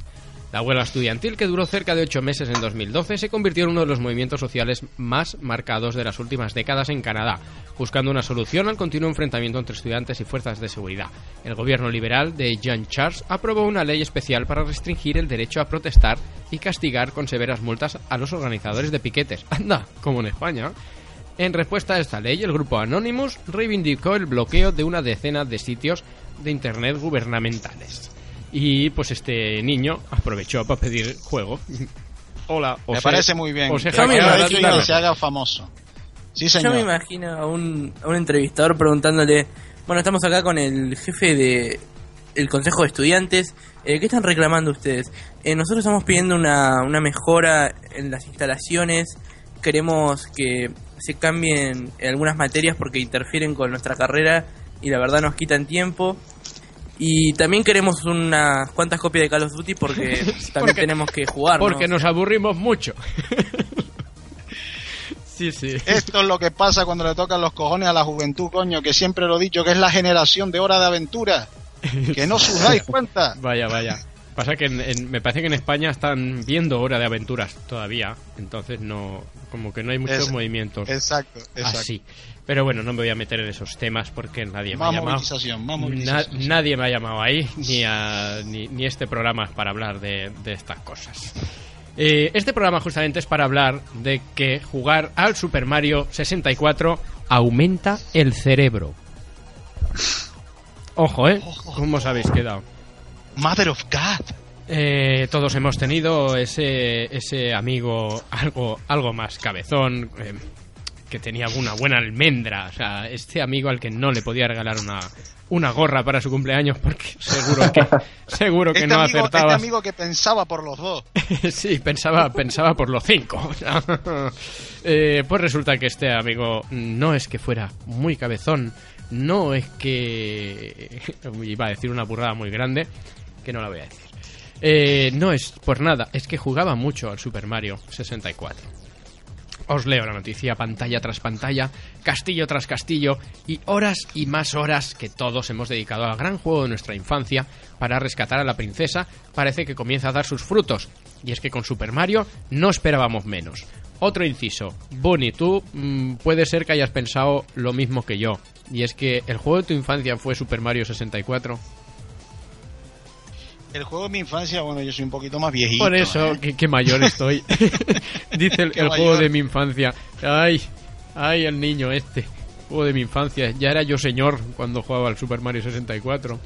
Eh, según un estudio, Super Mario 64 no solo nos divierte, sino que aumenta la capacidad cerebral. Los expertos del Centro de Longevidad y Psicología del Instituto Max Planck para el Desarrollo Humano de Alemania revelan que los videojuegos no solo sirven para entretener y aislar, como muchos creen, sino que hace prosperar la memoria, mejora la motricidad y la navegación espacial. El videojuego serviría incluso para usar como terapia en el tratamiento de personas con enfermedades mentales que encogen eh, el cerebro, como son la esquizofrenia o el Alzheimer. Estaría, estaría bastante bien ver a un esquizofrénico jugando a, a videojuegos. Sí, bueno, los juegos, eh, eso siempre se ha dicho, pero no solo del Super Mario 64, sino de un mogollón de, de videojuegos. Sí, sí, Yo ver, quisiera saber si estos estudios salen de alguna tesis mm, que algún universitario haya dicho, pues mira, voy a probar con este juego en concreto, a ver si esto hace crecer la almendra, o de dónde coño salen, o de si les pasa Nintendo dinero por debajo de la mesa. No, no, no. deberían Para que esto se- eh, salga a la red. No, Porque justa- es que- justamente el estudio es de los videojuegos en general. Lo que pasa que, bueno, pues Super Ah, Mario, claro. Super Mario es estandarte de los videojuegos. ah, Claro, como que, lo, como que lo destacan. ¿no? Sí. Dime, Panzer. Yo deberían probar si no hay alguno que te haga crecer el pito o algo así, porque estaría genial, la verdad. Sí, ¿no? El Pues estudio mira, revela pero, que oye, oye, no- Live no- más de 4 Hubo horas juego- el pelo unos 3 centímetros. Escucha, nos apuntamos al estudio, ¿no? O sea, tú vas jugando y en cada X tiempo viene un médico o alguien con bata blanca y te la mide. Dice, no, no, sigues igual. Ven, échale, Es que- échale más horas, cambia el juego, no sé, haz algo. es que hay un juego con el que se podía probar ese estudio incluso. Yo no me acuerdo bien del nombre, pero sé que adjun- ad- Ah, ¿Eh? El Love Plus, ese que, que hubo un hombre que se casó con su Nintendo DS porque Bueno, tenía la uno, novia virtual. Pero también hay otro, pero también hay otro que eh, junto con el juego te adjuntaban siete vaginas en lata. Esto Vaya. no es broma, ¿eh? Sí, sí, sí, sí, sí, sí, sí, que tiene siete vaginas en lata para que tú, eh, según fueras interactuando, eh, interactuando por- con, con cada personalidad femenina que te ibas encontrando, pues fueras utilizando una de las vaginas. Sí, sí, sí, sí, sí, había, había varios, a varios la, la Wii fue, fue, sobre todo en Japón, fue una locura. Fue una locura con este tipo de juegos. Había uno que nos comentó Twinsen hace algún tiempo que se trataba de ligarte a chicas, a chicas, eh, vamos a ver, ¿cómo, cómo decirlo? Con, con taras, ¿no? A chicas disminuidas, decía, rezaba la sinopsis del juego. Pero resulta que una de esas chicas disminuidas llevaba gafas. O sea, eso ellos ya en Japón ya lo veían como, ¡oh, ay, está! y era, era, fue bastante gracioso, porque luego también creo que había una chica que era coja o algo así. Pero la, la de las gafas me, me marcó mucho. O sea, que lleva gafas y ya Eh, es. sí, no sé. pará, creo que escuché hablar de ese juego. Es que no recuerdo el nombre, pero, pero sí, sí, lo estuvimos comentando además en dos o tres programas. Vino Me coleando. acuerdo de haber visto una foto. Sí, sí, una foto así con... Que salía, la, la chica de gafas salía en, en primer plano, por cierto, en la foto, mm, la que yo me acuerdo. Internet es maravilloso. Sí, Ya sí, sí, por encontré supuesto. el nombre del juego eh, que nombraba antes eh, relacionado con las vaginas en lata. Lots of mothers. Montones de madres. También, también es, eh, es, vendería mucho en Occidente, ¿eh? Montones de Lots madres. of mothers. Dame el juego ese de las vaginas en lata, por favor. bueno, amigos, y con esto hemos acabado la droga. Eh, Quantic, tenías un, un foie por ahí, de esos que nos gustan y que nos ponen a mil, ¿no? Sí, además hoy ti- tiene bastante que ver con lo que hemos hablado Sí, sí. lo sobre sé. Nintendo. Muy bien, pues te pongo la cabecera del foie y es todo tuyo. A ver si encuentro la cabecera del foie. A mí también, a mí también que tengo otro. ¿eh? Muy bien, pues vámonos con, con los foie de hoy. El foie. Bueno, y vamos directamente sin música y sin nada. eh, el que queráis, el primero que el primer foie de, de hoy. Dale, Quantic. A ver, pues yo le quiero dar el foie positivo de esta semana a Nintendo. Bueno, y más concreto a, a su presidente, a Satoru Iwata, porque ha anunciado que adoptará un segundo recorte consecutivo de su sueldo eh, en respuesta al descenso de ventas que está sufriendo la compañía en el último año. Y luego además el resto del equipo ejecutivo, incluyendo a Shigeru Miyamoto, que es el creador de, pues, de la franquicia Super Mario Bros. y Zelda, eh, también verá reducido su sueldo un 30%. Y este recorte tendrá una duración de al menos 5 meses. Y bueno, pues aunque es algo ya todos sabemos porque lo hemos hablado varias veces aquí, eh, el principal problema de Nintendo pues sigue siendo Wii U, que solo ha vendido 5,86 millones de unidades desde su lanzamiento y que es una cifra pues ínfima si, si la comparas con, por ejemplo, con, con Xbox One y Play 4, que en tan solo dos meses tras su lanzamiento pues ya han, han alcanzado eh, Xbox One 3,9 millones de unidades y Play 4 4,7. Ya ves. Y eso solo en dos meses. Eh, Entonces, eh, en, en un año y pico que lleva Wii U, 5,86 millones, pues nada, es un fracaso absoluto. Eh, pero creo que hay en, aquí en España también... eh, ¿Quién se rebajaba los sueldos aquí en España? ¿Los políticos eran? Eh, Sí, sí, bueno. los cojones. Sí, los, los cojones sí que se rebajan el sueldo. sí. Yo lo que te digo es una cosa, en países como Islandia, en países como Japón, he visto a veces muchas noticias, no recuerdo ninguna de ellas con una precisión absoluta, pero sí que he sabido de mm, empresas o mm, de sitios en los que de repente se pasan en, por ejemplo, eh, la factura presupuestada, por ejemplo, para material de oficina, los propios políticos dimiten. Dimiten simplemente por haberse pasado a lo mejor en un cenicero o en un par sí, de bolígrafos. Pero, bueno, y aquí en es- España esto es, el- es- bueno, el- pero es lo que se habla, es lo que ya se me habla estaba yo lanzando otro tema. Sí, es lo que se habla siempre. Es, es- bueno, es triste esa situación de, de- de- de los, los políticos en España, ¿no? Pero eh, otro día, eh, Bunny, otro día en las noches de Hansel hablamos de, de todo esto. En las noches ahí. Por cierto, estáis todos invitados a las noches de Hansel, ¿eh? cuando queráis. Es un programa de, de, de, de- ¿Cómo se llama? No es semanal, ni quincenal, ni nada. Es periodici- periodicidad cojoncial. Eh, en el momento que a mí me sale los cojones, hago uno. Y es así. Porque iba, quería hacerlo semanal y no ha sido así. Estoy estoy perezoso últimamente y no, no puedo hacerlo semanal. Sea que- Avísenos usted que ahí estamos. yo os avisaré y haremos algo. Pero bueno, eh, este, este hombre que se baja el sueldo, pues vamos a darle un foie. Un foie y otro de regalo. Porque Ahí estamos. es como Muy bien. es como tiene que ser. O sea, no va bien la cosa, pues muy bien. Bájate el sueldo por lo menos cinco meses y así tú mismo te pegas Muy bien un dicho, coño. ¡A las barricadas! Otro foie que tenemos por ahí. A ver. Bueno, pues este FUA va para todos aquellos compradores de ediciones coleccionistas. Me voy a meter con ellos hoy un poco. Porque me voy a meter con los quejicas, con los que no se enteran qué tiene su edición coleccionista, la van a encontrar y luego se están quejando porque encuentran un disco, tres fotos y poco más. y pagan a lo mejor 100 euros por la edición coleccionista. Yo que sigo, tengáis yo un poquito más de cuidado, yo sigo que miréis, esperando- que os informéis de lo que compráis Sigo y no esperando- estéis quejando luego. Bonnie, sigo esperando una edición coleccionista de Call of Duty que me regalen un soldado.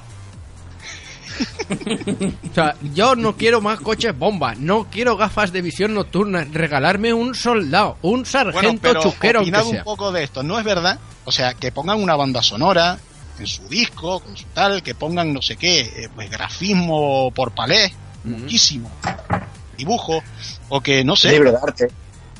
Libros de arte exactamente, ahí le dio Quantic. A mí lo que más, a mí lo que más me llama de, de- de las ediciones coleccionistas son libros de arte, mm, figuras, Eso, sobre eso, todo. eso es lo que estaba pensando yo, muñequitos. Y hasta A mí, una camiseta, muñequitos. hombre. Que se caer una camiseta, joder, sí, que estoy pagando camiseta. 100 o 120 euros por Mm. una edición coleccionista. Y lo que menos Pero- me llama, lo que menos me Sí. llama la atención de una edición coleccionista son los típicos. Me estoy acordando ahora de la edición coleccionista de Gears of War 3 que traía una, una- un pañuelo que estaba guay, pero también traía un certificado del padre de Marco. ¿Qué coño me importa a mí el certificado ese? Regálame un anillo y de oro, coño, como Claro, la coño. consola Xbox. Claro, pe- pero, pero vamos a ver. Hay, Pero vamos a ver. hay ¿tú una edición hacer- coleccionista del, del Black Ops que te regalan una, una medalla de estas de, de honor, de estas que llevan los militares, te, te regalan una medalla de esas. Pues bueno, pero eso todavía es bonito eso, ¿ves? Eso todavía me parece Sí, bien. sí, sí, pero, sí. pero un certificado con la firma del padre de Marcus Fenix, ¿pero qué me estás contando, chalao? Te escupe encima directamente. No, hombre, que no. Hay ¿Quieres una hacer...? edición coleccionista de Saints Row 4, si no me equivoco, que es descomunal. O sea, Sí, sí, me, me estoy vos acordando de pagás eso. no sé cuánto y te dan, creo que, clases de espía, un, un, un auto de lujo. Eso es currárselo, joder. Sí, sí, pero, Sí, no, un montón de cosas totalmente delirantes. Creo que hasta un RPG venía. pero, que, Madre pero mía. que tan difícil... Vamos a ver, tan difícil es hacer una buena edición coleccionista. ¿Tú quieres que yo te compre siete ediciones coleccionistas? Sácame una edición de Gears of War con un Lancer. Claro. Aparte, es una, es una buena forma de combatir la, la piratería. Claro, saca un Lancer. Es que, ¿qué, qué me pides? ¿110 euros, 100 euros por la, por la edición? Toma, tío. Toma Y 200, después dame hay dos. cosas, y después hay cosas, después también hay cosas que no se consideran edición coleccionista. Yo tengo, por ejemplo, aquí comprado el Splatterhouse, que a mí es un juego que siempre me gustaron los retros. Yo también lo tengo. Mm. Yo también lo tengo. Pero y dime, y dime Quanti que eso no es una edición coleccionista tal como viene el juego, porque dentro dices- te vienen los juegos retro. O sea, te vienen los tres juegos retro. Sí. El Splatter 1, el Splatter 2 y el Splatter 3, además del Splatter eh, nuevo de Pero- nueva generación. Pero la, la caja es una caja, no, no es, no es coleccionista de nada, es le- con el juego normal. Sí, te vienen pero vamos los- a ver si tú me entiendes. Sí, pero que, O sea, que han, el tema han incluido o las sea- versiones antiguas y que ya solo con eso podría ser una edición una especial. edición coleccionista. O sea, ¿por Sí, qué tiene que traer sí. esa caja y por qué tiene.? O sea, la puedes presentar incluso que, que valga menos lo que estás comprando y que te den más. O sea, que te den más, que den lo que importa, lo práctico. En Hombre, este caso, pero- pero tres la presentación- que yo amé en su momento. La presentación, por ejemplo, de la caja de Pandora, aquella de, de God of War, Ah, sí, de- sí. Eh, sí, es, sí. es fantástica. Es fantástica, aunque luego Sí, dentro, tengo- aun- aunque luego Tengo un dentro, amigo que la tiene.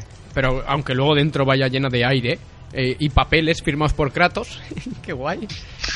Pues aún así la presentación es fantástica, es maravillosa y siempre se agradece. O sea, ir, ir, a, la, ir a la tienda y comprarte y llevarte a casa un baúl. me, me he comprado la caja de Pandora, mamá. ¿Sabes? Y con la típica frase de tu madre, tú estás imbécil. Muy guay, muy guay. Ahí queda, eso es un fue negativo que le voy a dar a todas esas personas, a las personas, ¿eh? Que no están pendientes, que no miran antes de comprar y después se vienen quejando, uy, qué mierda me vino la edición coleccionista, que conozco unos cuantos. Sabéis que se me había olvidado que estábamos en el FUA y todo. Venga, va, voy a dar el FUA Dale. a la gente Yeah. que, que no. ¡Ya! Mira.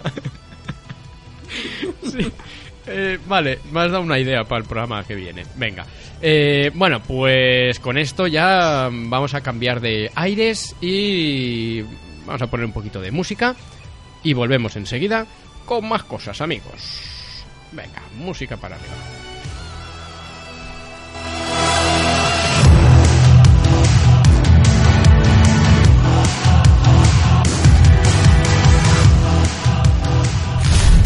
Gafapaster.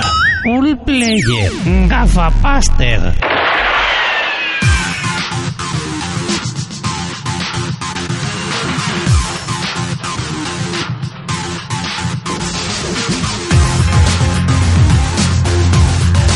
Y arrancamos el gafapaster de esta semana con, pues como siempre, mm, un par de jueguecitos así más indie, más, más gafapaster, ¿no? Este el otro día jugué al juego de... no sé qué, Gafapaster.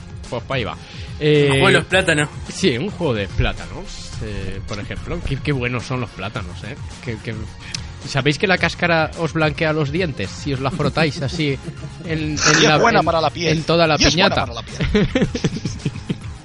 No. Hace promoción pero con el eco. Ojo, es cierto, ¿eh? Es cierto. Eh, si queréis blanquearos los dientes, ¿queréis blanquearos los dientes? Usad cáscara de plátano. Así os la frotáis muy fuerte en la piñata y, y en- dicen que en, en pocas semanas tienes los dientes mm, bastante más blancos. No, no, no he comprado plátanos hoy, con lo cual no puedo empezar a hacer el tratamiento y no lo puedo asegurar. Pero es lo que se dice, se dice, se comenta. Y se dice Recomendación médica desde Cool Player. Sí, sí. Cool Player aprueba que te frotes cáscara de plátano en la piñata. y que nos mandes una foto, por favor. Ay, Dios. Eh, bueno, se dice, se comenta que tenemos un par de juegos gafapaster para comentar.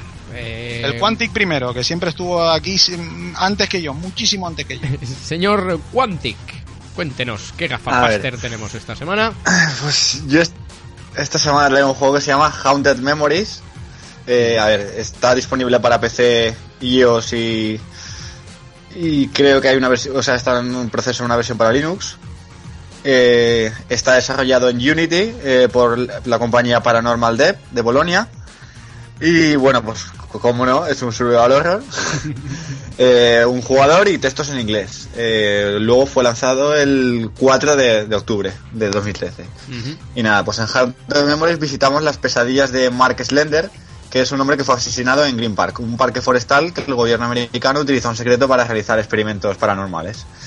Eh, entonces, pues Haunted Memories es un survival horror en primera persona, claramente influenciado por títulos como Slender de Ape Pages y Amnesia de Tardescent. Y bueno, pues como en Slender, pues nuestro objetivo principal es recoger todos los documentos y fotografías que encontremos y escapar sin que el espíritu que vaga por el parque pues nos atrape, ya que si esto ocurre, pues finaliza la partida. Eh, sin embargo, pues Hound también incluye armas, eh, que son en concreto una palanca, una pistola y un hacha, eh, con, las que eliminar algunos enemigos secundarios que también se cruzan en nuestro camino, o por ejemplo también para romper las tablas de madera que, que bloquean una puerta. Eh, luego también tiene inventario y algunos sencillos puzzles de objetos. Eh, luego también pues tenemos que recoger pilas para recargar la linterna y llaves pues para acceder a zonas restringidas del parque. Luego otro aspecto jugable a destacar es que el personaje se cansa tras correr durante cierto tiempo, entonces necesita unos segundos para recuperar aliento y, y puede seguir corriendo. Por lo que hay que tener cuidado y no correr constantemente porque si aparece el, el enemigo principal, el fantasma, pues tenemos que correr y saltar por el escenario para intentar huir de él y si en ese momento nos, nos pilla cansados, pues es más que probable que, no, que nos atrape. Si te pilla cansado O sea que no hay que ir por ahí, no hay que ir por ahí corriendo a lo loco. Eh, luego, pues ya gráficamente, pues que Hound exprime el motor Unity al máximo. De hecho, es casi de lo mejor que he visto de en Unity. Y asombra pues, con un apartado gráfico que nos sumerge inmediatamente en su atmósfera de pesadilla. Eh, mención especial a los juegos de luces, a la iluminación de la linterna y la neblina que invade todo el parque y nos impide ver con claridad. Que lo que contribuye a realzar pues, el sentimiento de confusión y de paranoia en el, jugador. Luego, sin embargo, la calidad del modelado de personajes está a un nivel muy inferior, eh, algo especialmente patente en el modelo del, enemigo secundario. Eh, luego, pues el apartado sonoro también sorprende por su una calidad profesional y aumenta la inversión con una amplia vari- variedad de sonidos ambiente, pues, lluvia, vientos, grillos, eh, luego y, eh, incrementando la tensión en el jugador constantemente mediante crujidos, gruñidos o, o la propia respiración y jadeos de nuestro personaje. Y luego también, pues también presenta una banda sonora a la altura que contiene también canciones de, de la banda Frus- Frustruk. Eh, ¿De quién? ¿De, Frustruk. ¿Pero quién? Supongo que serán de Polonia. ¿De Masiel? Eh, Luego, pues, eh, sin embargo, no todo es bueno en Hound, eh, porque su apartado jugable pues adolece de una serie de bugs que lastran su game- gameplay y ponen de manifiesto su naturaleza indie, ya que, pues, por ejemplo, el personaje se atasca en algunos lugares del escenario, eh, en ocasiones muere repentinamente sin razón alguna, eh, o sea, estás por ahí andando y te mueres, ¿vale? Eh, por lo que se hace necesario guardar la partida constantemente en, en una de las máquinas a escribir que hay repartidas por el escenario. Eh, luego también sería conveniente añadir ciertas ayudas para orientar al jugador, porque es todo muy confuso, ¿no? O sea, te, tiras mucho rato pegando vueltas sin saber qué coño tienes que hacer. Y luego también pues pulir las colisiones de las armas y los enemigos durante los combates, porque en ocasiones no se detectan bien los, los impactos, los golpes. Y, lo, y por último, pues cuenta con un error de diseño que pone al límite la paciencia de, de cualquier jugador, ya que cada cierto tiempo el personaje se teletransporta involuntariamente a lugares aleatorios del escenario, lo que pues ralentiza y dificulta normalmente la partida, ya que para avanzar pues tenemos que resolver los puzzles en el lugar indicado. Y claro, si a lo mejor estás en X sitio, avanzas 50 metros, eh, o, o sea, escondiéndote de- del bicho, y cuando estás a punto de llegar, de repente te, te transportas a donde estabas al principio o más lejos, pues imagínate. Mal negocio, ¿eh? Entonces, pues sí, y en verdad es eso, o sea, gráficamente y, y sonoramente está, está brutal el juego para ser un juego indie, pero a la hora de la jugabilidad, no sé, me han dado ganas de tirarle el teclado a, a la pantalla. y, pero bueno, yo creo que si le pulen eso, solo con que le quitaran al- eh, lo de transportarse, que al fin y al cabo no es, no es un bug porque es parte del juego, pero no sé por qué lo repiten constantemente. Además es, el- es aleatorio, no es cada cierto tiempo, sino que pasa y ya está. Y claro, hay por ejemplo una, una torre que está que es- tienes que subir y a lo mejor son 5 minutos para subir, guardas y cuando bajas y estás a punto de llegar abajo, de repente te tras- teletransportas otra vez arriba.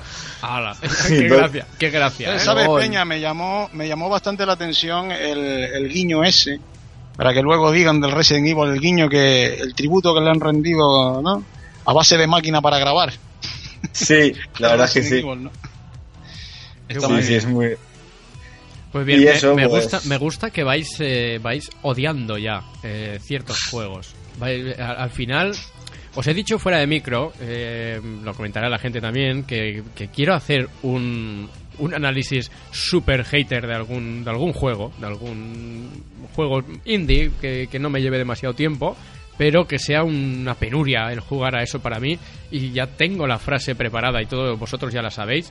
Pero no sé si os vais a adelantar alguno en hacer ese análisis. Hay juegos No, muy, A- muy a mí malos. este- A mí Sí, este me ha gustado, pero... pero tiene la- Es que no, no os he dicho Tú nada, no os, he, no os he dado paso a ninguno de los dos porque sabía que os ibais a pisar de los dos. Bueno, acabo, acabo, que no acabo. Venga.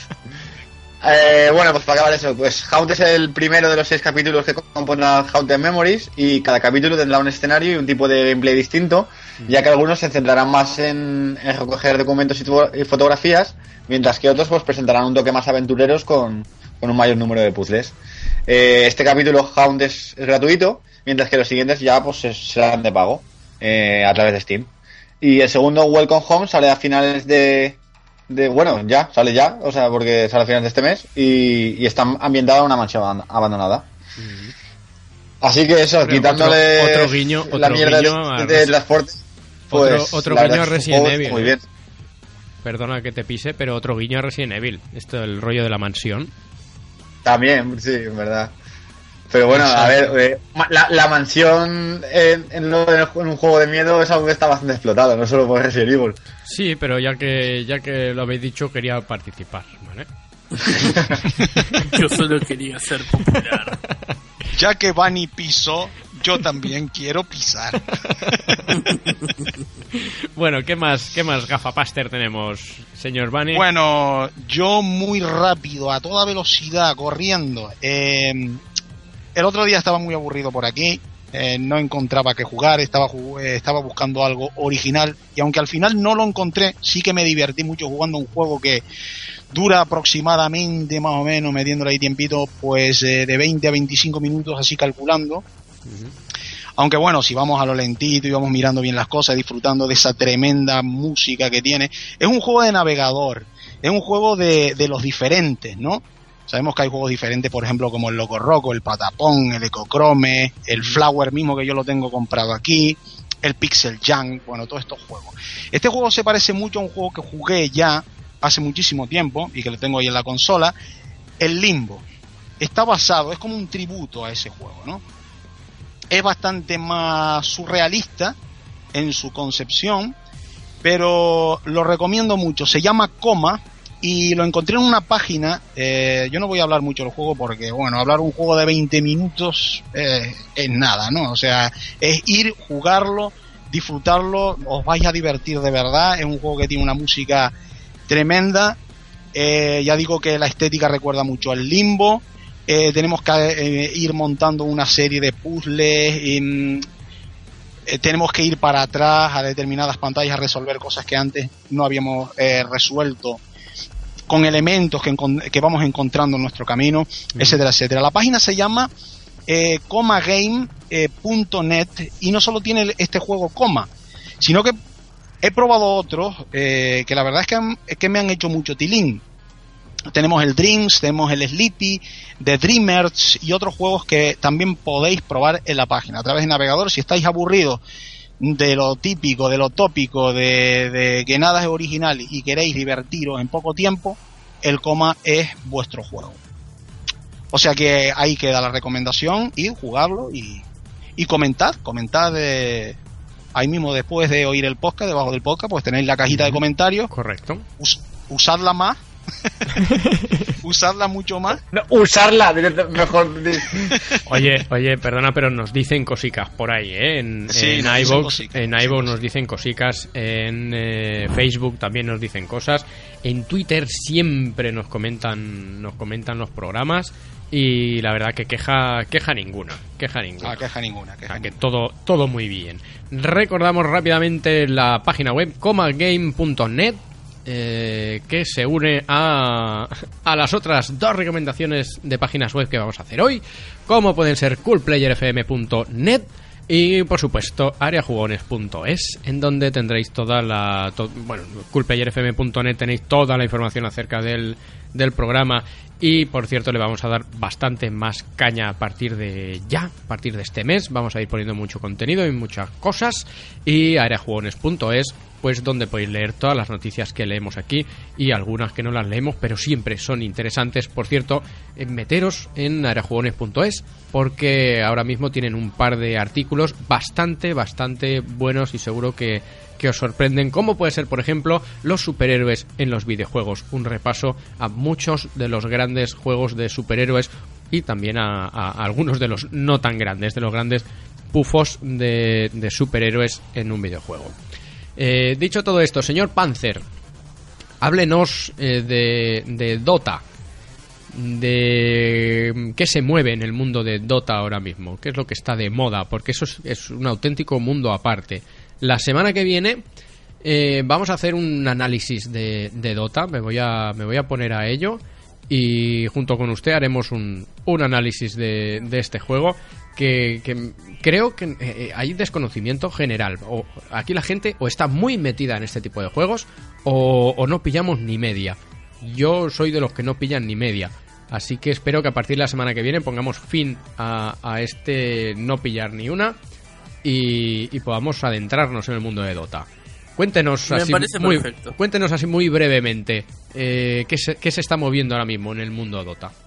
Eh, bueno, en el mundo Dota, hace muy poco se jugó el Star Ladder eh, Season 8 ya, que es un torneo, no es el más grande, es bastante grande y juegan muchos equipos profesionales que son bastante conocidos en la escena competitiva. Y como casi siempre, ganó Natus Vincere, que es un equipo eh, mayormente ucraniano, que ya llevan bastantes años jugando Dota.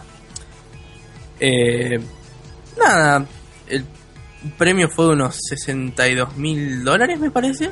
Bastante bien. Ya, ya está bien, ya. Joder. Y eh, sí, es bastante platita. y ahora eh, lo último que salió fue hace unos días, eh, que fue un parche, la 679, que salió con temática del Año Nuevo Chino. Justamente ahora que estamos en febrero. Muy bien, justamente hoy, Y- hoy se ha celebrado aquí en Manchester el Año Nuevo Chino. Todo muy bonito, precioso, con un Pride y todo fantástico. Y Valve, eh, la empresa responsable del desarrollo de Dota, eh, se encargó de hacer una reversión del mapa, o sea, del mapa que se juega todos los días, eh, pero lo tematizó todo con cosas de la cultura china, como por ejemplo lámparas, eh, dragones de oro, eh, las torres cambiaron el diseño y se ve bastante bonito y es disfrutable jugar en un ambiente diferente. Si bien es Panzer, exactamente lo mismo. Panzer, una cosa, eh, para los que no estén iniciados en el Dota, para los que no sepan ni por el foro lo que es esto, mm, que sí es verdad que tienen Google, Internet para averiguar lo que es Dota, pero en pocas palabras, ¿cómo definirías el juego? O sea, para que la gente más o menos se entere Sí, de lo que ¿qué, va. qué tipo de juego es realmente? Dota es un MOBA. O sea, Multiplayer Online Battle Arena. Lo que se traduce en estrategia en tiempo real. Muchos de, muchos de los que conocen este tipo de juegos conocen el LOL. Bueno, Dota, en, digamos, en la temática es básicamente el LOL, pero tiene otro montón de cosas que lo hacen un juego más difícil y más completo. Ahora, el juego se basa básicamente en que hay dos equipos de cinco personas cada uno, los cuales se enfrentan eh, por tres sendas separadas por un río en el medio para llegar a la base enemiga y destruirla. El que la destruye gana la partida. Pero y todo en tiempo real, no es rollo StarCraft ni nada de esto. Eh, todo en tiempo real, o sea, no se guardan stats, eh, no hay niveles, no hay pre-buffs, o sea, no, vos no podés tener, por ejemplo, en, en LOL que está el sistema de runas y maestrías, eso no existe, no tenés mejoras pre-game, eso es lo que quiero plantear, digamos. Eso es lo más después hay una importante. serie y después hay una serie de clases, ¿no?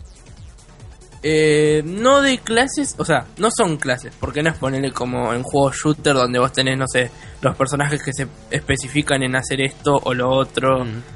Vos lo que tenés son roles. Siempre se recomienda jugar el rol de tal personaje así, porque si no te va a ir mal y lo vas a sufrir. O sea, hay personajes que naturalmente son carries, o sea, personajes que al principio no son tan buenos, pero si tienen un buen tiempo farmeando, pueden hacer ítems que los hacen más poderosos, le dan más vida, más velocidad de ataque, etcétera. Por lo cual se vuelven un gran problema para el otro equipo y ayudan mucho al final de la partida. Entonces, Ahora- es, Sí, es que es un juego, sí, es, es un juego de echarle horas y horas y horas y horas. ¿eh? Eh, Sí. Mira, yo he visto un video de introducción al Dota, si no me equivoco, que duraba 45 minutos. Ole ahí. O sea, eso es un- igual eh, supongo que era muy lento, pero yo trato de hacerlo lo más rápido posible. Los roles principales, eh, yo creo que son tres. Está el carry, el support y dentro de la escena competitiva eh, hay otros roles, pero porque se juega de otra manera. Hay estrategias más extensas, por ejemplo, está lo que se conoce como offlaner o solo laner, que es el que juega solo, o sea, sin compañero de línea, y que tiene habilidades que lo hacen más, o sea, hacen que su estadía solo contra dos o incluso tres personajes sea más amena. Eh, después incluso está los jungla, que también son muy comunes, que son personajes que no están en línea, sino que están en la jungla y el, se jungla basa... es como es- el jungla es como lo que le- eh, en el argot futbolístico sería el líbero, ¿no? O lo, o lo que se llamaba antes el líbero, jugador que corre para todas partes, ¿no? Y ayuda cuando se le necesita, ¿no? Más o menos. Mm, No exactamente, pero sí es bastante eh, acertado. Por ejemplo, hay personajes que son... eh, están enfocados a la jungla, pero son más para pullar, o sea, para destruir torres. Y otros que están más enfocados a soportear también. O sea, por ejemplo, Chen es un personaje que tiene una habilidad que sirve para controlar eh, bestias de la jungla. Entonces vos podés usar esas bestias para gankear línea y ayudar y también pullar torres. Y otros que están más enfocados a nada más farmear ahí, tener más experiencia y no robar experiencia en línea. O sea, hay varios enfoques que se le pueden dar a los roles. Ostras, pues le- eh, la semana que viene, si te parece, lo vamos a ver todo esto en profundidad.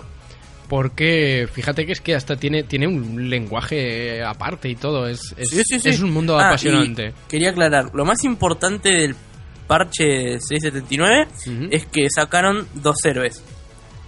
Ahora te explico, o sea, en Dota 2 lo que pasa es que no están sacando héroes nuevos, están sacando todos los héroes que faltan del Dota 1 y después no sé qué van a hacer. Eh, sacaron Aquí me a está- Terrorblade, Sacarán Ah, sí, el- sí. Después sacarán el Dota 3. claro, Claro. sacaron a Terrorblade y a Phoenix. Y la verdad que los modelos están muy bien hechos eh, y los personajes, por lo que vi, no están rotos. O por lo menos no tanto como, como deberían. Yo creo que los Anécdota. hicieron bastante bien. Anécdota, aquí estaba yo con el micro cerrado porque me estaban preguntando de qué está, así por señas, ¿no? El pibe me estaba preguntando de qué están hablando ustedes. Le digo, pues, pues nada, ahora Panzer que está hablando del Dota. Y me salta, dile que LOL forever. Voy a matarlo. O sea que ya tienes aquí con quien discutir, ¿eh? Muy bien, pues eh, Panzer, lo dejamos aquí ahora esta semana y la semana que viene eh, haremos análisis de, de Dota 2 y nos adentraremos bien en todo este mundo del Es que para cogerlo con calma, ¿no, Hansel? Sí, sí, Porque por es eso, que por tiene eso. tanto que, bueno, perlitas, ir soltando perlitas en cada programa. Sí, ¿no? sí, es que no es como para hablarlo ahora mismo, nos llevaría muchas horas, pero bueno, vamos a ir introduciéndonos poco a poco a nosotros y a la audiencia. Eh, a partir de la semana que viene vamos a ir hablando cada día un poco de, de Dota. Y, y tú nos comentarás las novedades y todo esto que vaya saliendo, ya que estás tan metido. Y, y nos vamos enterando de estas cosas, que es, es un vacío que teníamos aquí en el programa. Si terminamos todos enganchados. Sí, ya verás, al final, madre de Dios, madre de Dios. Bueno, recomendaciones rápidamente, señor Quantic. Tu recomendación de esta semana. A ver, pues me un segundo. ¿Qué es que Recordamos para. para bueno, eh, eh, bueno, que espera. empiece, que empiece Bunny, que empiece Bunny. Vale, recuerdo para el señor Panzer al final del programa. Siempre recomendamos algo que no sean videojuegos. También tenemos una Bueno. vida aparte de los videojuegos. Nos gusta ver pelis, nos gusta escuchar música y diferentes cosas. Eh, Bunny, Bunny recomendó una vez que hiciéramos mucho el amor. Y Eh, por ejemplo, por ejemplo, también. yo lo, yo lo intento. Ya y más ya no puedo. Oye, por esto del amor y, por, y el cariño, mandarle recuerdos también a Sarsa, joder. Sí, por supuesto, por supuesto. que no ha estado hoy en el programa. Un saludo y a Zarza. aquí, pues, que le no- mandamos recuerdos. Muy bien, un besazo para el señor Zarza Parrilla. Eh, recomendación, señor Bunny.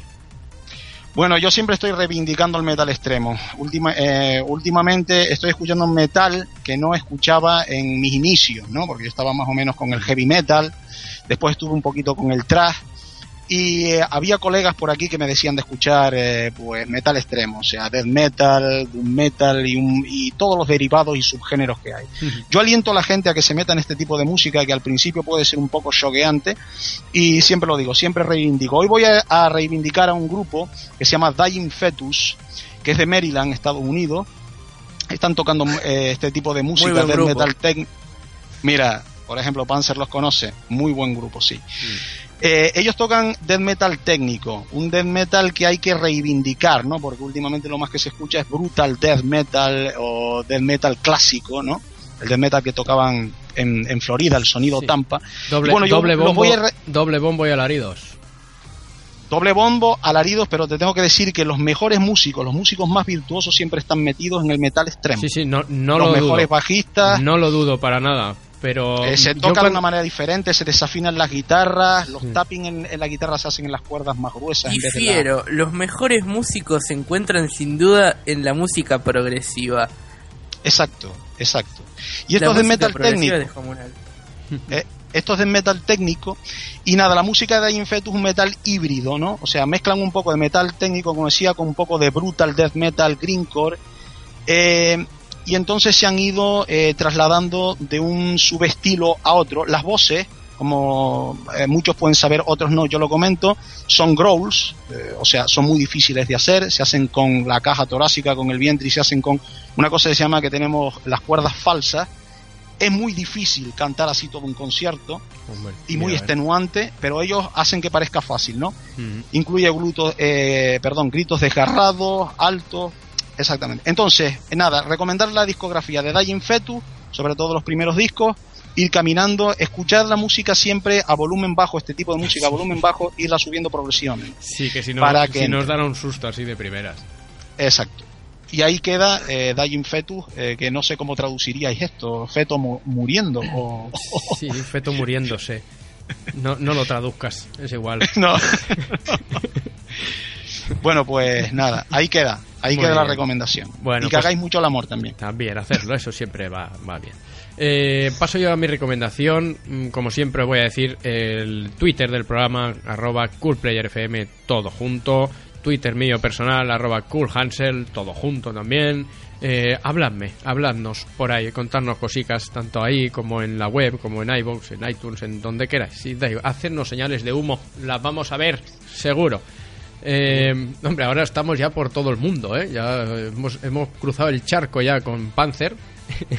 y Exactamente. nos hacen señales de humos y, y- y las vemos en cualquier lado. Gente haciendo jogging, gente haciendo jogging por las calles de Argentina, escuchando el programa. Ya ves, Y diciendo todo se lo debemos al hombre este, ¿eh? estos españoles están locos. Bueno, mis dos recomendaciones rápidamente. La primera es una serie que ya se ha terminado y por eso he empezado yo a verla, porque solo veo series que ya hayan acabado, no soporto tener que estar esperando a que venga un capítulo nuevo y es por eso que hace una semana y media, una cosa así, o dos semanas como mucho, empecé a ver Fringe. Eh, a día de hoy estoy acabando la cuarta temporada para que veáis el nivel de enganche que he cogido yo a la serie y para el que para el que lo- eh, el que ya la haya visto sabe de lo que le estoy hablando. El que no la haya visto no sé qué hacéis.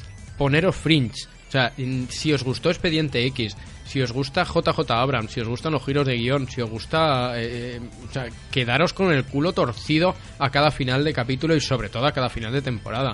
Eh, una serie imperdible, tiene sus carencias, evidentemente. Hay capítulos que son mm, de relleno, pero que se ven a kilómetros, no aportan Sí. nada a la historia. Pero en general, la trama de, de la serie mm, me ha, me ha robado el corazón. Y os quiero recomendar otra película, o sea, otra cosa más, una película ahora mismo, que, que es la de El juego de Ender. Yo no he, no he leído el libro, ya os lo digo, no sabía ni que existía esta historia, llamadme desinformado, llamadmelo, no pasa nada, es cierto, pero no lo conocía la historia, ayer me puse a ver la película y pasados los primeros 20 minutos en los que al niño le pegarías una somanta palos que lo desharías, mm, a partir de ahí empieza a ser una película mm, bastante interesante y con, con un final que, que me impactó bastante. Dicen que el libro está mucho mejor y es posible que, que empiece a leerlo porque quiero profundizar en, en- esta historia. Pero, oye, el juego de Ender no es para llevarse ningún premio ni, ni nada del- de esto, pero para pasar un rato entretenido y ver una película que está bastante bien, pues, pues os vale. Así que ahí quedan mis dos recomendaciones de hoy. Señor Quantic, ¿tiene usted recomendación? Sí, a ver. Eh, pues mi recomendación de esta semana es una banda que se llama Modestep, que es una banda inglesa de dubstep y rock electrónico, que fue este, se formó en 2010 por los hermanos Josh y Tony Friend. Y bueno, pues su álbum debut, Evolution Theory, eh, fue lanzado el año pasado, en 2013. Y el segundo single, Sunlight, eh, alcanzó un millón de visitas en YouTube en tan solo cuatro días. Y nada, pues eh, poco después sería publicado por el sello Polydor Records, entrando directamente en el puesto uno de, de las listas de éxitos británicas. Hola, Rubén. ¿Sí? ¿te has ido? Venga, sigue. No, no, no, no, no, eso, eso, ya está, ya he acabado eso que... Ah, muy bien. que, que poco después de recibir un millón de visitas en YouTube lo firmaron por un sello, por Polydor Records, y entraron directamente en el puesto 16 de las listas de éxitos británicas. Bueno, y decir que Quanti canta muchas de sus canciones bastante bien. Quantic, Quantic es un De arte. hecho, de hecho, la semana que viene damos directo. Bueno, bueno, Ah, que- queremos copia de todo eso, ¿eh? Sí, ¿Eh? sí. Queremos copia de, de todo eso. Vídeos ya he visto vídeos por ahí ya. Bueno, y para acabar la recomendación, el señor Panzer, recomiéndanos algo que no sean videojuegos. Ni, pla- ni plátanos. Ni plátano. Estamos, amigos, eh, hay que explicar esto. Estamos un poco, el señor Bunny y yo estamos un poco obsesionados con los plátanos. Pero los pero plátanos de Canarias. Estamos hablando Los de- canarios, los que tienen pinta. claro. Entonces, por, por Que dan, ahí- mucho, que dan mucho potasio. mucho potasio. Sí, sí. Oye, es que eh, Voy Bunny, a Bunny- recomendar. per- perdona, Panzer Bunny, te ríes Ah. y la gente va a mal pensar. Son plátanos de los que- Vale, lo aclaramos, no homo. No, Por lo menos por mi parte. bueno, venga, Panzer, eh, tu recomendación. Eh, voy a recomendar dos libros, porque se me acaba de ocurrir. El primero es Demian, de Herman Hesse, no sé si lo leyeron.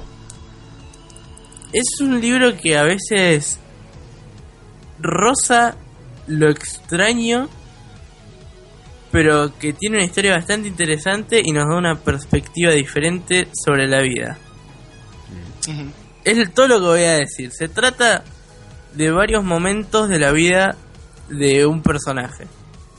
Eh, nada más. Después léalo porque si no les acaba el libro. Y después el otro es Half-Life 2 Racing the Bar. A ver, sé que sonará, sé que sonará muy raro, pero sí hay un libro sobre Half-Life. Y es bastante interesante. No lo leí todo porque lo tengo acá y lo tengo que leer, pero es excelente la cantidad de contenido que tiene. Es un libro que no tiene historia ni nada, es más que nada un libro de información, no sé cómo decirlo. Digamos que tiene un montón de información sobre todo el universo de Valve. Y desde Half-Life, eh, dividiéndolo en muchas partes, eh, se, haban- se habla de los modos, de la secuela, o sea, Half-Life 2. eh, se hace mucho hincapié en los enemigos, en, en el artwork, el diseño. Te ponen muchas fotos, el nombre del artista que lo diseñó, eh, la descripción, algunas cosas que fueron omitidas. Así que si les gusta la saga o les interesaría ver algo diferente, eh, chequenlo porque está muy interesante. Pues de Herman Hesse eh, estoy leyendo yo ahora Siddhartha, fíjate tú por dónde. Ajá. Un escritor que también recomiendo, sí. Muy bien, pues fantásticas recomendaciones, chicos. Eh, ya con esto nos tenemos que despedir porque hemos hecho el programa de los largos, como se hacía antaño. Dos horazas. Eh, que bueno, para, para volver a la normalidad no está nada mal, ¿no? Eh, dos horazas semanales. eh, yo creo que con, con buen contenido. Ya con todo esto, lo único que nos queda, nada más nos queda una cosa: decir adiós a la gente hasta la semana que viene. Así que, eh, querido Quantic, muy buenas noches. Quantic se perdió en un agujero negro. Se cayó Quantic. hace tiempo ya. Se está cayendo al final del programa siempre últimamente. Bueno, pues queda por, por despedido Quantic hasta la semana que viene. Señor Bunny, hasta la semana que viene. Y haced mucho el amor. Y hace mucho el amor. Señor Panzer, hasta la semana que viene. Y Hasta la semana ya, que viene. ya sabéis, haced mucho el amor, amigos, que es, es musanote. Eh, nada, nos oímos la semana que viene en el programa 102. Adiós. Adiós.